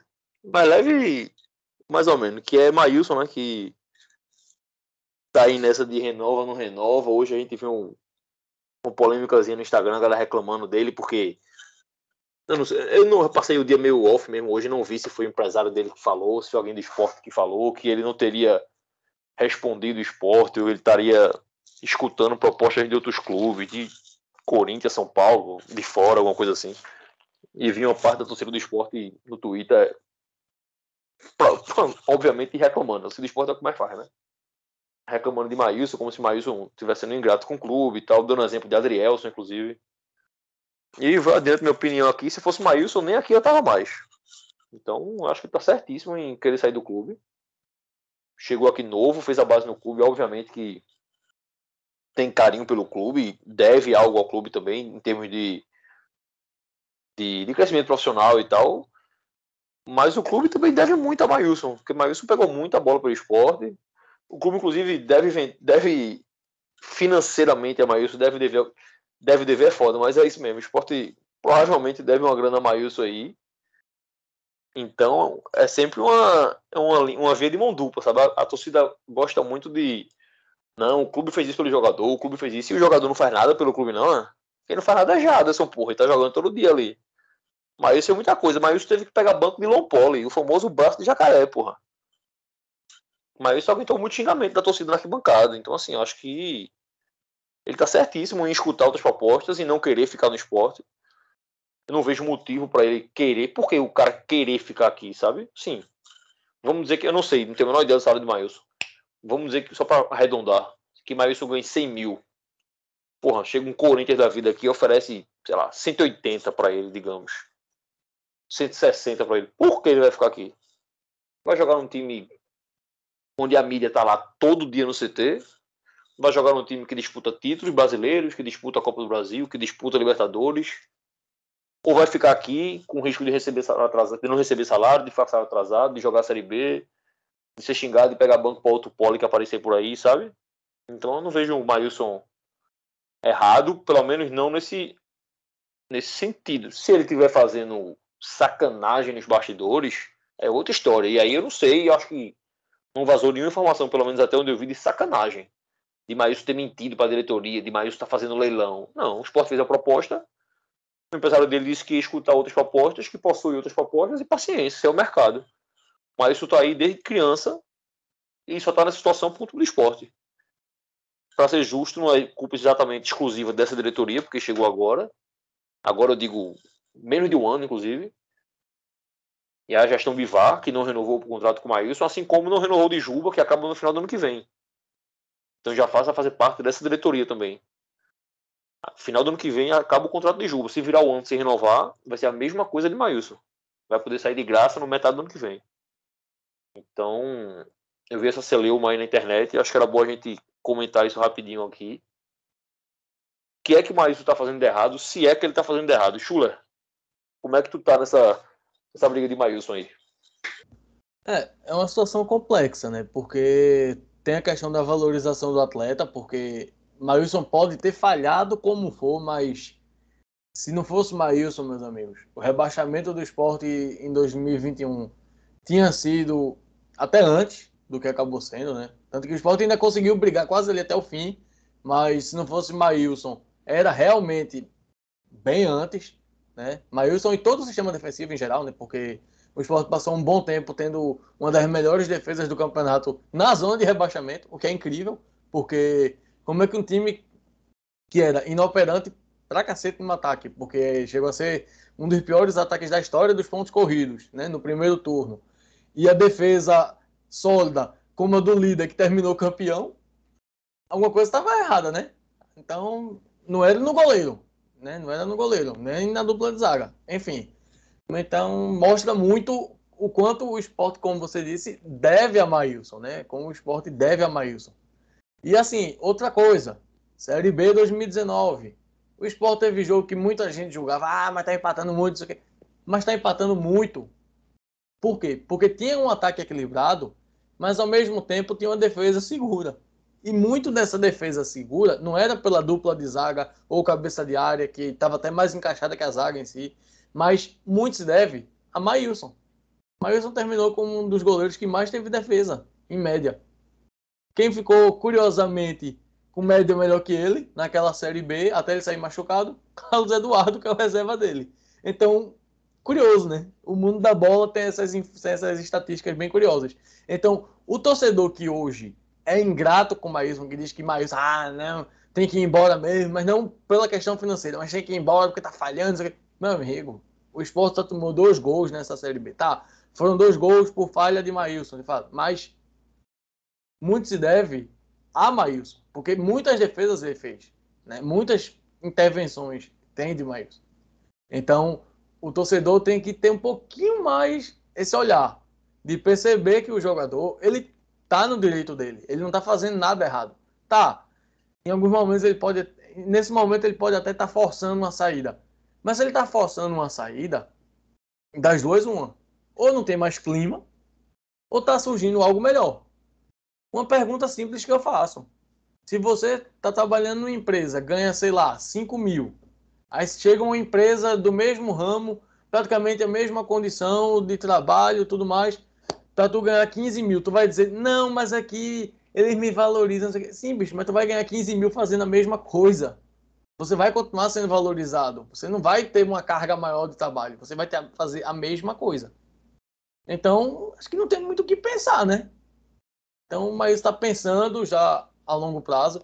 Tem muitas dessas especulações aí que estão saindo, que a gente tem que ser bem sincero. Tem muita coisa que vem do empresário para tentar empurrar a renovação. A gente sabe que tem esse aspecto. Quem trabalha com futebol, eu que já estou acompanhando futebol, assim, de bastidores, né, mais a fundo, desde 2013, eu posso dizer com um pouco de tranquilidade. Empresário, ele vai querer empurrar uma renovação. Por quê? Porque ele empurrando a renovação, não é somente o atleta dele que vai estar valorizado. Ele também vai ser valorizado por tabela. Porque a gente sabe que entra comissão para o empresário, porque tem que ter a comissão. Né? É o agente dele, é quem representa ele. Tem esse direito. Não é nada ilegal, como a gente já viu acontecer com outros empresários aí que botaram jogador no esporte. Né? Que alguns botavam um deles até botava atleta de contrapeso, a torcida achava ruim, mas depois entendia o porquê daquele atleta tá vindo. Mas tudo bem.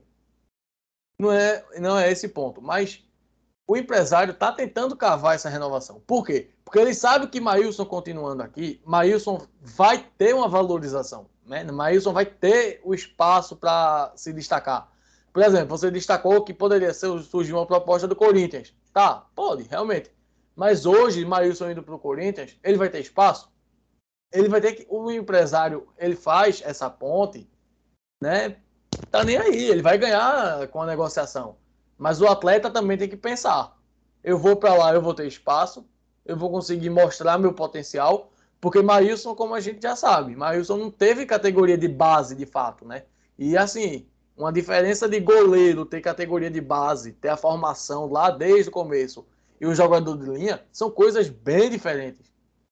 Lucas pode até entender o que eu estou querendo dizer, porque veja, o lateral, o fundamento básico é o quê? É um passe, é marcação, é drible, é o básico, né? Um atacante, a mesma coisa. Agora o goleiro, o fundamento básico do goleiro é o quê? É ele ter a impulsão, é ele ter o reflexo, o jogador de linha não precisa ter impulsão para sair daquele jeito. Não, alguns até precisam para cabecear, mas na essência não precisa ter essa impulsão. Não precisa ter esse, esse reflexo como o goleiro tem. Então o goleiro ele começa a ter esses treinos desde cedo.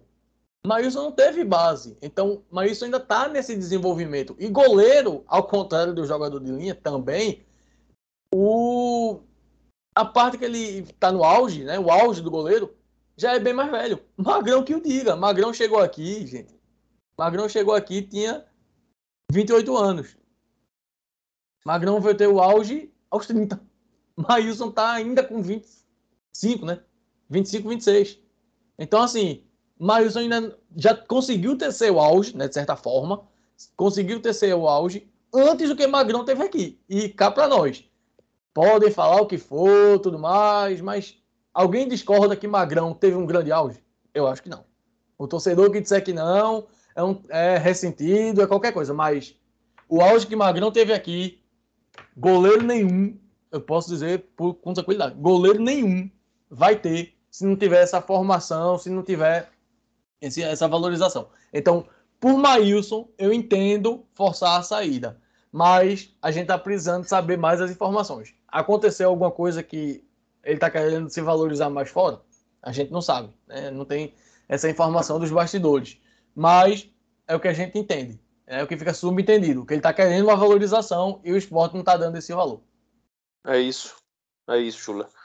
Eu acho que é que o caminho é isso, eu acho que é por aí. Luquinhas, traz tu agora essa visão de Maílson aí. Eu só vou querer tocar num ponto, vou nem me alugar, porque eu acho que Schuller explicou bem, eh, a minha linha de raciocínio vai bem por aí do que ele falou. É porque o torcedor do esporte, muitos deles, acaba vendo o lado só do clube. E eu até tuitei isso, que nessa, nesse tipo de situação há o sentimento. E aí, sentimento que eu falo, você pode abrir um parêntese aí, aí que é Esporte Clube do Recife. E é normal o torcedor ele defender o seu clube. É normal defender os interesses do seu clube. Mas eu sempre tento me colocar no, no lugar do profissional. E o exemplo que o Matheus deu aí foi, foi perfeito. Você está ganhando 5 no, no local, na empresa, você vai ganhar 15, você vai dizer não.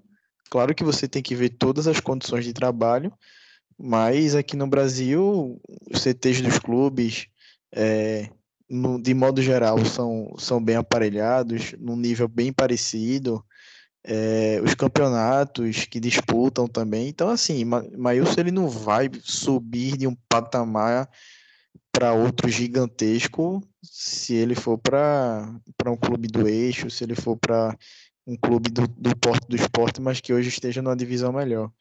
Então, esse sentimento chamado Esporte Clube do Recife, às vezes acaba eh, conflitando numa, numa análise, quando o torcedor faz uma análise numa situação dessa, e acaba vendo só o lado do clube. Eu até recebi uma resposta hoje de um torcedor, ah, porque tu não conhece o empresário dele. Empresário a gente sabe como é que funciona. Não a fundo, porque a gente não vive os bastidores do clube, talvez Matheus, aí pela, pela profissão do jornalista, é, tenha mais, mais essa vivência, conheça melhor do que a gente. Mas a gente sabe que empresário é um bicho complicado. E no final do dia ele vai querer valorizar o, o produto dele, o cliente dele. Então, tem uns que realmente acabam passando daquele, daquela linha ali, né, do, do limite, mas é assim que funciona no, no mundo da bola, infelizmente. E é assim que funciona e o esporte não fez a parte dele, né? Que é como eu falei um pouquinho atrás, ele tá em um tempão, não conseguiu renovar por quê? Porque se o esporte se tivesse alguém no esporte que entendesse de bola em 2019, 2020 ali, em 2020 principalmente, quando o Maurício pega banco para polígono praticamente todo ali. Se tivesse alguém com interesse de bola, olhar para e esse cara é bom goleiro. Vamos renovar logo o contrato desse cara enquanto esse cara tá em baixa. Então você já teria renovado o contrato de Maílson ali para mais três anos e hoje não estaria preocupado com isso. Mas não, não tem quem entenda de bola no esporte, né? É complicado, né? Nem o técnico de esporte tem de bola, mais a diretoria. Açucena, e aí? O que é que tu acha de Maílson? Então, não vou nem me alongar muito, porque os meninos falaram o que eu queria falar e Mas eu não acho que Maílson esteja errado, não, sabe? É, ele tem que procurar as melhoras dele. Eu acho que essa valorização que ele está buscando é melhora dele, sim, tanto salário quanto ir para outro clube do, do eixo ou, ou um clube fora do país. Então, assim, não, não é errado. Vejo muito torcedor batendo em Maílson. Acho que é mais mágoa mesmo, porque é um menino que veio da base, que erra, errou, porque é, nenhum goleiro ele é livre de erros, nenhum jogador, na verdade. Mas o que Maílson já salvou a gente é, em jogos, é, qualquer erro dele tá, passa por cima, sabe? Eu acho que é também a vontade do torcedor de criticar. O torcedor do esporte, ele gosta muito de criticar. Então, eu acho que é isso. É, não está errado, não acho que ele esteja errado. Claro que o empresário ele vai fazer o que é melhor para ele e para o atleta, principalmente para ele, né? Mas não, não acho errado, não. De, de Mailson estar querendo se valorizar, não. Acho que ele tem um potencial muito grande e o esporte já era para ter renovado esse contrato com ele há muito tempo. Eu não estou falando não só dessa gestão, não, estou falando das gestões passadas mesmo, sabe? A gente vê que Maílson era um, era um bom goleiro, é um goleiro grande, é um goleiro que, que tem uma envergadura muito boa, que a gente sabia que ele ia agarrar muito. Não é, não é à toa que ele foi um dos melhores goleiros ano passado, né? E vem sendo melhor, o destaque do campeonato muitas vezes. Então, faltou visão e faltou tato da diretoria passada e da dessa diretoria também. E a, e ir a, atrás dele para renovar logo esse contrato e colocar um contrato de 4, 5 anos. Porque se ele sai, a gente sai ganhando. E é uma coisa que a gente provavelmente não vai sair é ganhando agora, né? Pois é. Pois é, o Leãozinho deve perder ele. Acho que a gente perde. No máximo, ganha um trocadinho aí, como ganhou com o Adrielson. Acho que não, não passa disso, não. Adenor, tu que conhece de futebol, que gosta de ver jogo e tal para um pouquinho além de Maílson, tu acha que se Maílson sai, tu acha que a gente tá bem servido com Carlos Eduardo, pode ficar tranquilo? Chula até falou que Carlos foi o goleiro com mais defesa no campeonato, nessa Série B, e Maílson foi o segundo por conta da lesão. Acho que na época da lesão o Maílson estava na frente. Mas eu realmente tenho pouca lembrança de Carlos Eduardo jogando. Eu vi aquele jogo que ele jogou ano passado aqui, sei lá, dois, três, quatro jogos, aí se, se machucou contra o Central, aquele, aquela fratura que ele teve. Tava direitinho, mas também não tava uma coisa absurda, não. Mas o que é que tu traz? Tu acha que, primeiro, sobre o Maílson e tu acha que Carlos Eduardo, caso ele saia, ele serve também? Então, cara, sobre Maílson, acho que a Sucena, Lucas e principalmente Chule aí deu um, deram uma aula aí do, do que do que está acontecendo, né? Com, com relação à situação dele. Eu assino embaixo em tudo que foi dito, né? O jogador procura se valorizar, o empresário sempre também procura a visão dele de puxar sempre a sardinha para o seu lado e o esporte correndo o risco que teve tudo nas mãos para renovar e preferiu não não fazer, né? De, de, de tempos e tempos atrás. Aí entrando em Carlos Eduardo, se o pior acontecer, né, que é a saída de Maílson, eu acho que a gente está bem servido sim. Eu acho que às vezes que, que Carlos Eduardo foi acionado, ele, se não foi um Maílson, um Magrão, assim, né, que, que seria demais, ele também não foi um Lampoli, né? Acho que ele foi bem quando foi acionado, estava bem, acho que se tivesse, é, não tivesse se lesionado é, ano passado, quando teve aquela lesão lá que ele chegou até a ter convulsão em campo, acho que teria tido uma sequência boa. É, goleiro, principalmente, é, é jogar mesmo para pegar ritmo de jogo, confiança, tempo de bola. Só que também tem um porém na questão Carlos Eduardo, né? Vamos supor que o Maílson saia e saia agora, na janela temporada, sei lá, faça um acordo baixo aí, já que tá, só, só teria seis meses, seja liberado, perdão de dívidas ou algo do tipo e saia. E aí entra o Carlos Eduardo e ele siga bem. Carlos Eduardo também só tem contrato até o final do ano. Então a gente estaria também de mãos atadas caso ele tenha propostas e tenha algum clube interessado para fazer pré-contrato e coisas similar ao que está acontecendo com o Maílson, né? O esporte tem todos os seus três goleiros principais, né? Que é o, Maílson, o Carlos Eduardo e o, e o Saulo, ambos com contratos se encerrando no final do ano, né? O Saulo não nem cito nem tanto, nem jogou aqui, foi renovado esse ano, não sei nem porquê, assim, poderia ser um goleiro da base, o Denival ou algum outro, é, talvez por, por um prêmio, por ele ter ficado, não ter colocado o clube na justiça com relação à a, a, questão da inscrição dele no ano passado, não, não ter dado aquele problema lá que a gente já conhece. Então eu acho que o esporte também já poderia pensar nessa questão da, da, da, renovação do Carlos Eduardo também. Não vi coisas do tipo, notícias, nada pensando nisso. Acho que é um goleiro que, como eu já citei, né, que poucas vezes foi acionado, esteve bem, foi ok. E quando jogou contra a gente, né, nesse ano aí, citado tanto por, por, por você quanto pelo Schuller, ele foi muito bem na Série B. Realmente era o goleiro que que terminou a temporada com uma, mais defesas difíceis, né? Também tinha um time que era muito atacado, né? Que era o Brasil de Pelotas. Então eu acho que e ele tem uma idade boa, né? 29, 30 anos, acho que é uma idade boa para goleiro. Então acho que o esporte também poderia pensar já na, na, na, renovação dele, pelo menos mais um ano aí, ver como é que se define essa questão de Maílson e também tentar um acordo com o Carlos Eduardo, né? Até porque eu acho que seria um acordo baixo, de, de, de, de valores de salário baixo, porque é uma pessoa que não vem jogando, né? Então, melhor tentar agora do que se ele vier a assumir a titularidade numa possível saída de Maílson, ele passar a ter jogos, passar a se destacar e aí a renovação é bem mais complicada, né? É, pois é, pois é. Vamos ver se, se a diretoria acerta, acerta nessa. Senhores, estamos chegando no final aqui.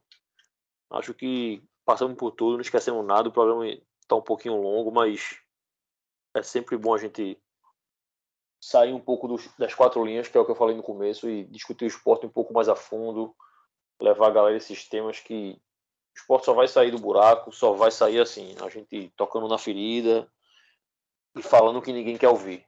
Porque eu, eu também não gosto de ouvir, não, eu também não gosto de falar, não, mas é aquela raiva diária que o Leãozinho faz a gente passar. Para encerrar aqui no finalzinho, eu queria só trazer um tema que ficou um pouquinho para trás, mas acho que é válido a gente só realmente citar dois temas, na verdade. Um é aquela briga da torcida jovem na arquibancada da ilha no jogo do, da Copa Brasil Sub-17. Torcida jovem a gente fala torcida, mas enfim, é integrante da torcida, a gente não pode generalizar e eu falo isso muito tranquilamente porque eu já fui para jovem várias vezes na minha vida. Já fui torcida jovem, nunca roubei, nunca matei, nunca briguei, nunca pulei catraca de ônibus. Então, assim, a única coisa que eu fiz que o torcedor da jovem faz foi apanhar da polícia. Isso eu apanhei. Fora isso, eu nunca fiz nada. Então, até tuitei sobre isso na, no dia do jogo. Algumas pessoas. Está tá defendendo bandido. Essa conversa é sempre, né? Está defendendo bandido. Tô generalizando, não estou generalizando não, mas é porque todos são assim, não sei o que. Você é exceção da exceção. Eu digo, veja, eu conheço alguns que são exceções da exceção, então, porque tem um bocado que nunca fez isso, que eu conheço. Então,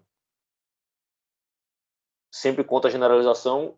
Enquanto advogado, tenho minhas opiniões sobre direito penal, criminal, como a sociedade lida com isso, que não cabe aqui, não pode. Mas acho que está bem claro que o tema importante para a gente, que seria bateria e tal. Mais uma vez, a gente vai perder essa luta aí para a polícia depois desse jogo, principalmente. E mais ficou provado de novo que bateria e sinalizador não fere ninguém, porque não vi nenhuma bateria batendo em alguém ali. Pessoas arrodearam, entraram pelo portão de fora. Isso é outra coisa que o esporte tem que, tem que responder, infelizmente, tem que ser responsabilizado de alguma forma. A gente não sabe direito o que aconteceu, se quebraram o portão, teve narrativa dizendo que o porteiro foi no banheiro, outras que o porteiro não estava lá, teve gente dizendo que falou com o delegado do jogo, o delegado disse que não, ninguém falou com ele. Enfim, que se investigue, que se descubra e se puna quem tiver que ser punido. Mas a gente não pode generalizar e não pode punir mais uma vez torcidas, baterias e festas de torcedores por conta de agressão de alguns, sabe? Acho que esse recado tem que ficar claro. Eu sei que é, é o que pensa pelo menos a maioria da galera do pod. Não sei, Chula, por exemplo. Acho que eu não conversei isso com Chula. Se tiver discordando, Chula, abre a boca aí, manda brasa, parceiro. Mas eu sei que Luquinhas pensa assim, e a Sucena também. Eu, eu sei, acho que Laudenor também. Eu falo pro Fabiano, o Fabiano tá aqui, mas eu sei que ele também pensa assim. Então acho que a gente tem que tem que bater em quem deve apanhar mesmo. Então assim, torcida jovem, alguns integrantes erraram, óbvio que erraram. Imagens estão ali. Se eu fizer, eu sempre comento, velho. Se eu fizer, se eu tiver no shopping Recife, vi um cara na, no shopping, na, na praça da alimentação, der uma surra no cara, roubar a camisa do cara, eu, eu, não tenho nenhuma dúvida que eu vou ser preso. Nenhuma dúvida eu tenho que eu vou ser preso. Vão puxar a câmera, minha imagem, chamar a polícia, os caralho, eu vou em cana. Mas o cara no jogo não vai. Tem imagem, tem tudo lá. Então, é preciso o poder público querer trabalhar. É só isso que precisa. É o poder público querer trabalhar. Então, enquanto ficar com essa ideia de que o futebol é diferente e tal, não vai mudar nada. Acho que tem que ser trabalhado, tem que o poder público agir, a polícia, o Ministério Público, o Judiciário, enfim, todo mundo. Alguém quer tratar sobre esse tema, quer falar uma coisa rapidinho para a gente encerrar? Se quiser, só levantar a mão aí, mete bronca. Manda, parceiro. falar rapidamente assim. Porque veja, é exatamente o que você disse, né? Enquanto o poder público, né, que é quem pode realmente resolver essa situação, porque a gente pode dizer, ah, isso é errado, isso é certo, enfim. É julgamento de sociedade, então não vai interferir. Quem tem que dizer o que é certo e o que é errado é o poder público. Né? E a gente tá vendo que é como você disse, eles não trabalham. Dia de jogo, tanto que o choque né, que geralmente é quem poderia, faria, fazia né, a revista na hora de entrar tudo mais, não está bem o choque. Né? Está sendo primeiro a segurança privada né, que o esporte contrata, para depois você passar lá junto dos policiais do batalhão de choque. No esporte ituano, por exemplo, quando eu fui passando, né, tava até com meu, minha, minha bisnaguinha de álcool, o segurança lá da AK veio para mim e fez, ó, oh, eu acho que eles não vão deixar entrar, não. Não sei o quê. É, fiz. Mas, amigo, é só álcool. Eu vou pegar isso e jogar em quem? Eu vou jogar minha bisnaga de álcool fora para jogar em alguém? Numa situação como essa que a gente tá, né, bem indefinido. Ele até riu assim, todo sem graça. O povo que tava junto de mim na hora de entrar também começou a rir. Fez, pois é, né? É mais, eu disse, é mais fácil eu pegar o álcool e tomar um banho de álcool. Mas tudo bem. Quando passei junto do policial, ainda fiz meio que uma debochada, ainda passei assim, botando, né, para ele ver que era álcool, né, passando na mão. Aí ele só fez vai. Ou seja, gente, é álcool, não tem, não teria motivo por que barrar, né? Se tivesse, por exemplo, com a garrafa d'água que a gente já viu que já jogaram em campo, né, em outras situações, mas álcool ou instrumento ou o rádio de pilha não tem fundamento, né? Então, eles têm que trabalhar no que é sério, né? Trabalhar querendo afastar o torcedor dessa maneira. Porque, assim, a gente sabe que tem as confusões, a gente sabe que tem, que vive arquibancada, a gente sabe. Mas as confusões só tem, na maioria das vezes, porque a polícia quer se intrometer em uma coisa que não é confusão. Quantas vezes a gente que entra ali pela frontal, a gente vê o pessoal descendo ali pela ponte, né, cantando, brincando entre eles. Não é, não tá, xingando ninguém, estão brincando entre eles. Aí a polícia vai, chega, bota spray de pimenta pra lá, gás lacrimogêneo pro outro lado. E todo mundo que tá pra entrar, que não tem nada a ver, acaba sendo prejudicado. Quantas vezes a gente já viu isso acontecer ali pela ilha? Mas, né, quando é pra fazer sério, não vai. Né? Quando é algo desnecessário, eles se intrometem. É isso. É isso, Chula. É isso. E a gente. E a gente que viveu torcida sabe bem como é isso. Luquinhas, levantasse a mão, só, quer falar alguma coisa? Eu só quero deixar aqui o Twitter que Cássio Zirpoli fez no logo após esse episódio lamentável aí. Ele falou assim: o serviço de inteligência da Secretaria de Defesa Social já está trabalhando na identificação dos agressores na ilha ou segue elocubrando sobre o perigo de um apito? E aí fica a reflexão. Exato. Cássio é um cara que acho que eu retuitei Cássio uma ou duas vezes sobre isso. É um dos poucos jornalistas, pelo menos na minha bolha, que vem falando bem sobre o assunto, sabe? Sempre com aquela ironia de Cássio, que é peculiar dele, mas vem batendo, vem batendo bem.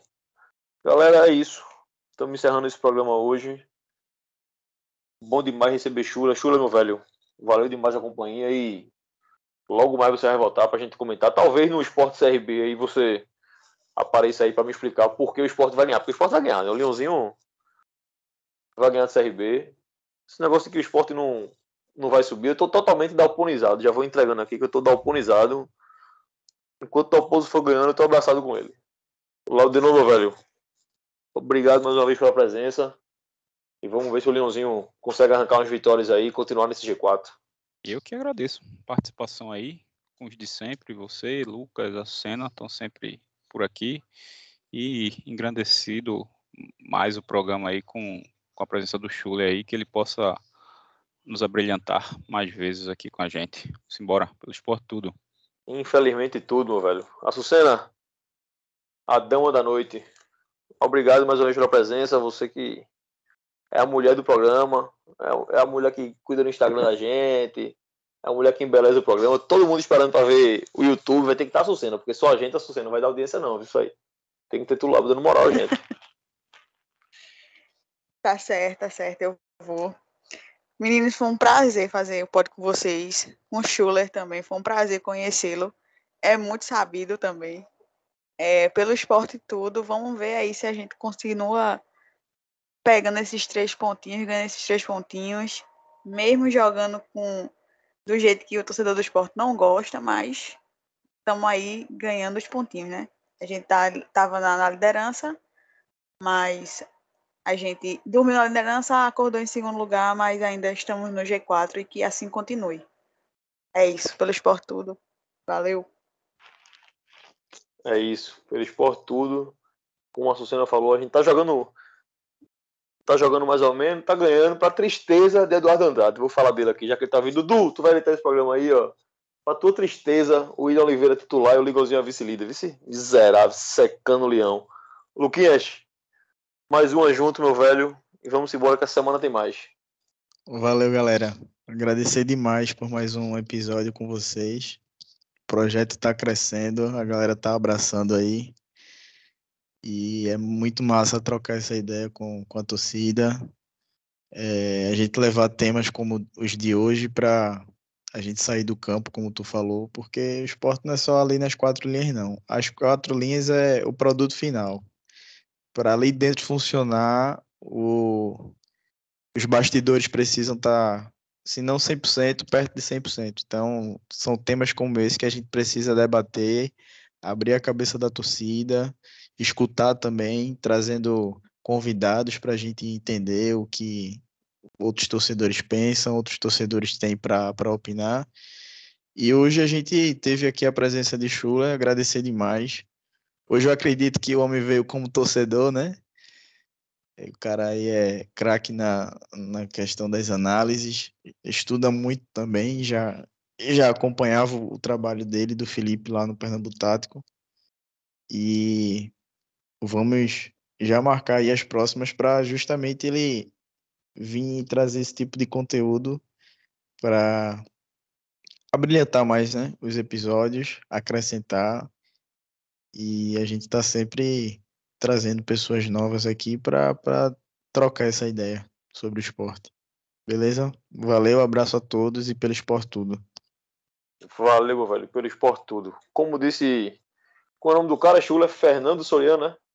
Ferran Soriano, o CEO Ferran do Soriano. Manchester... Somente.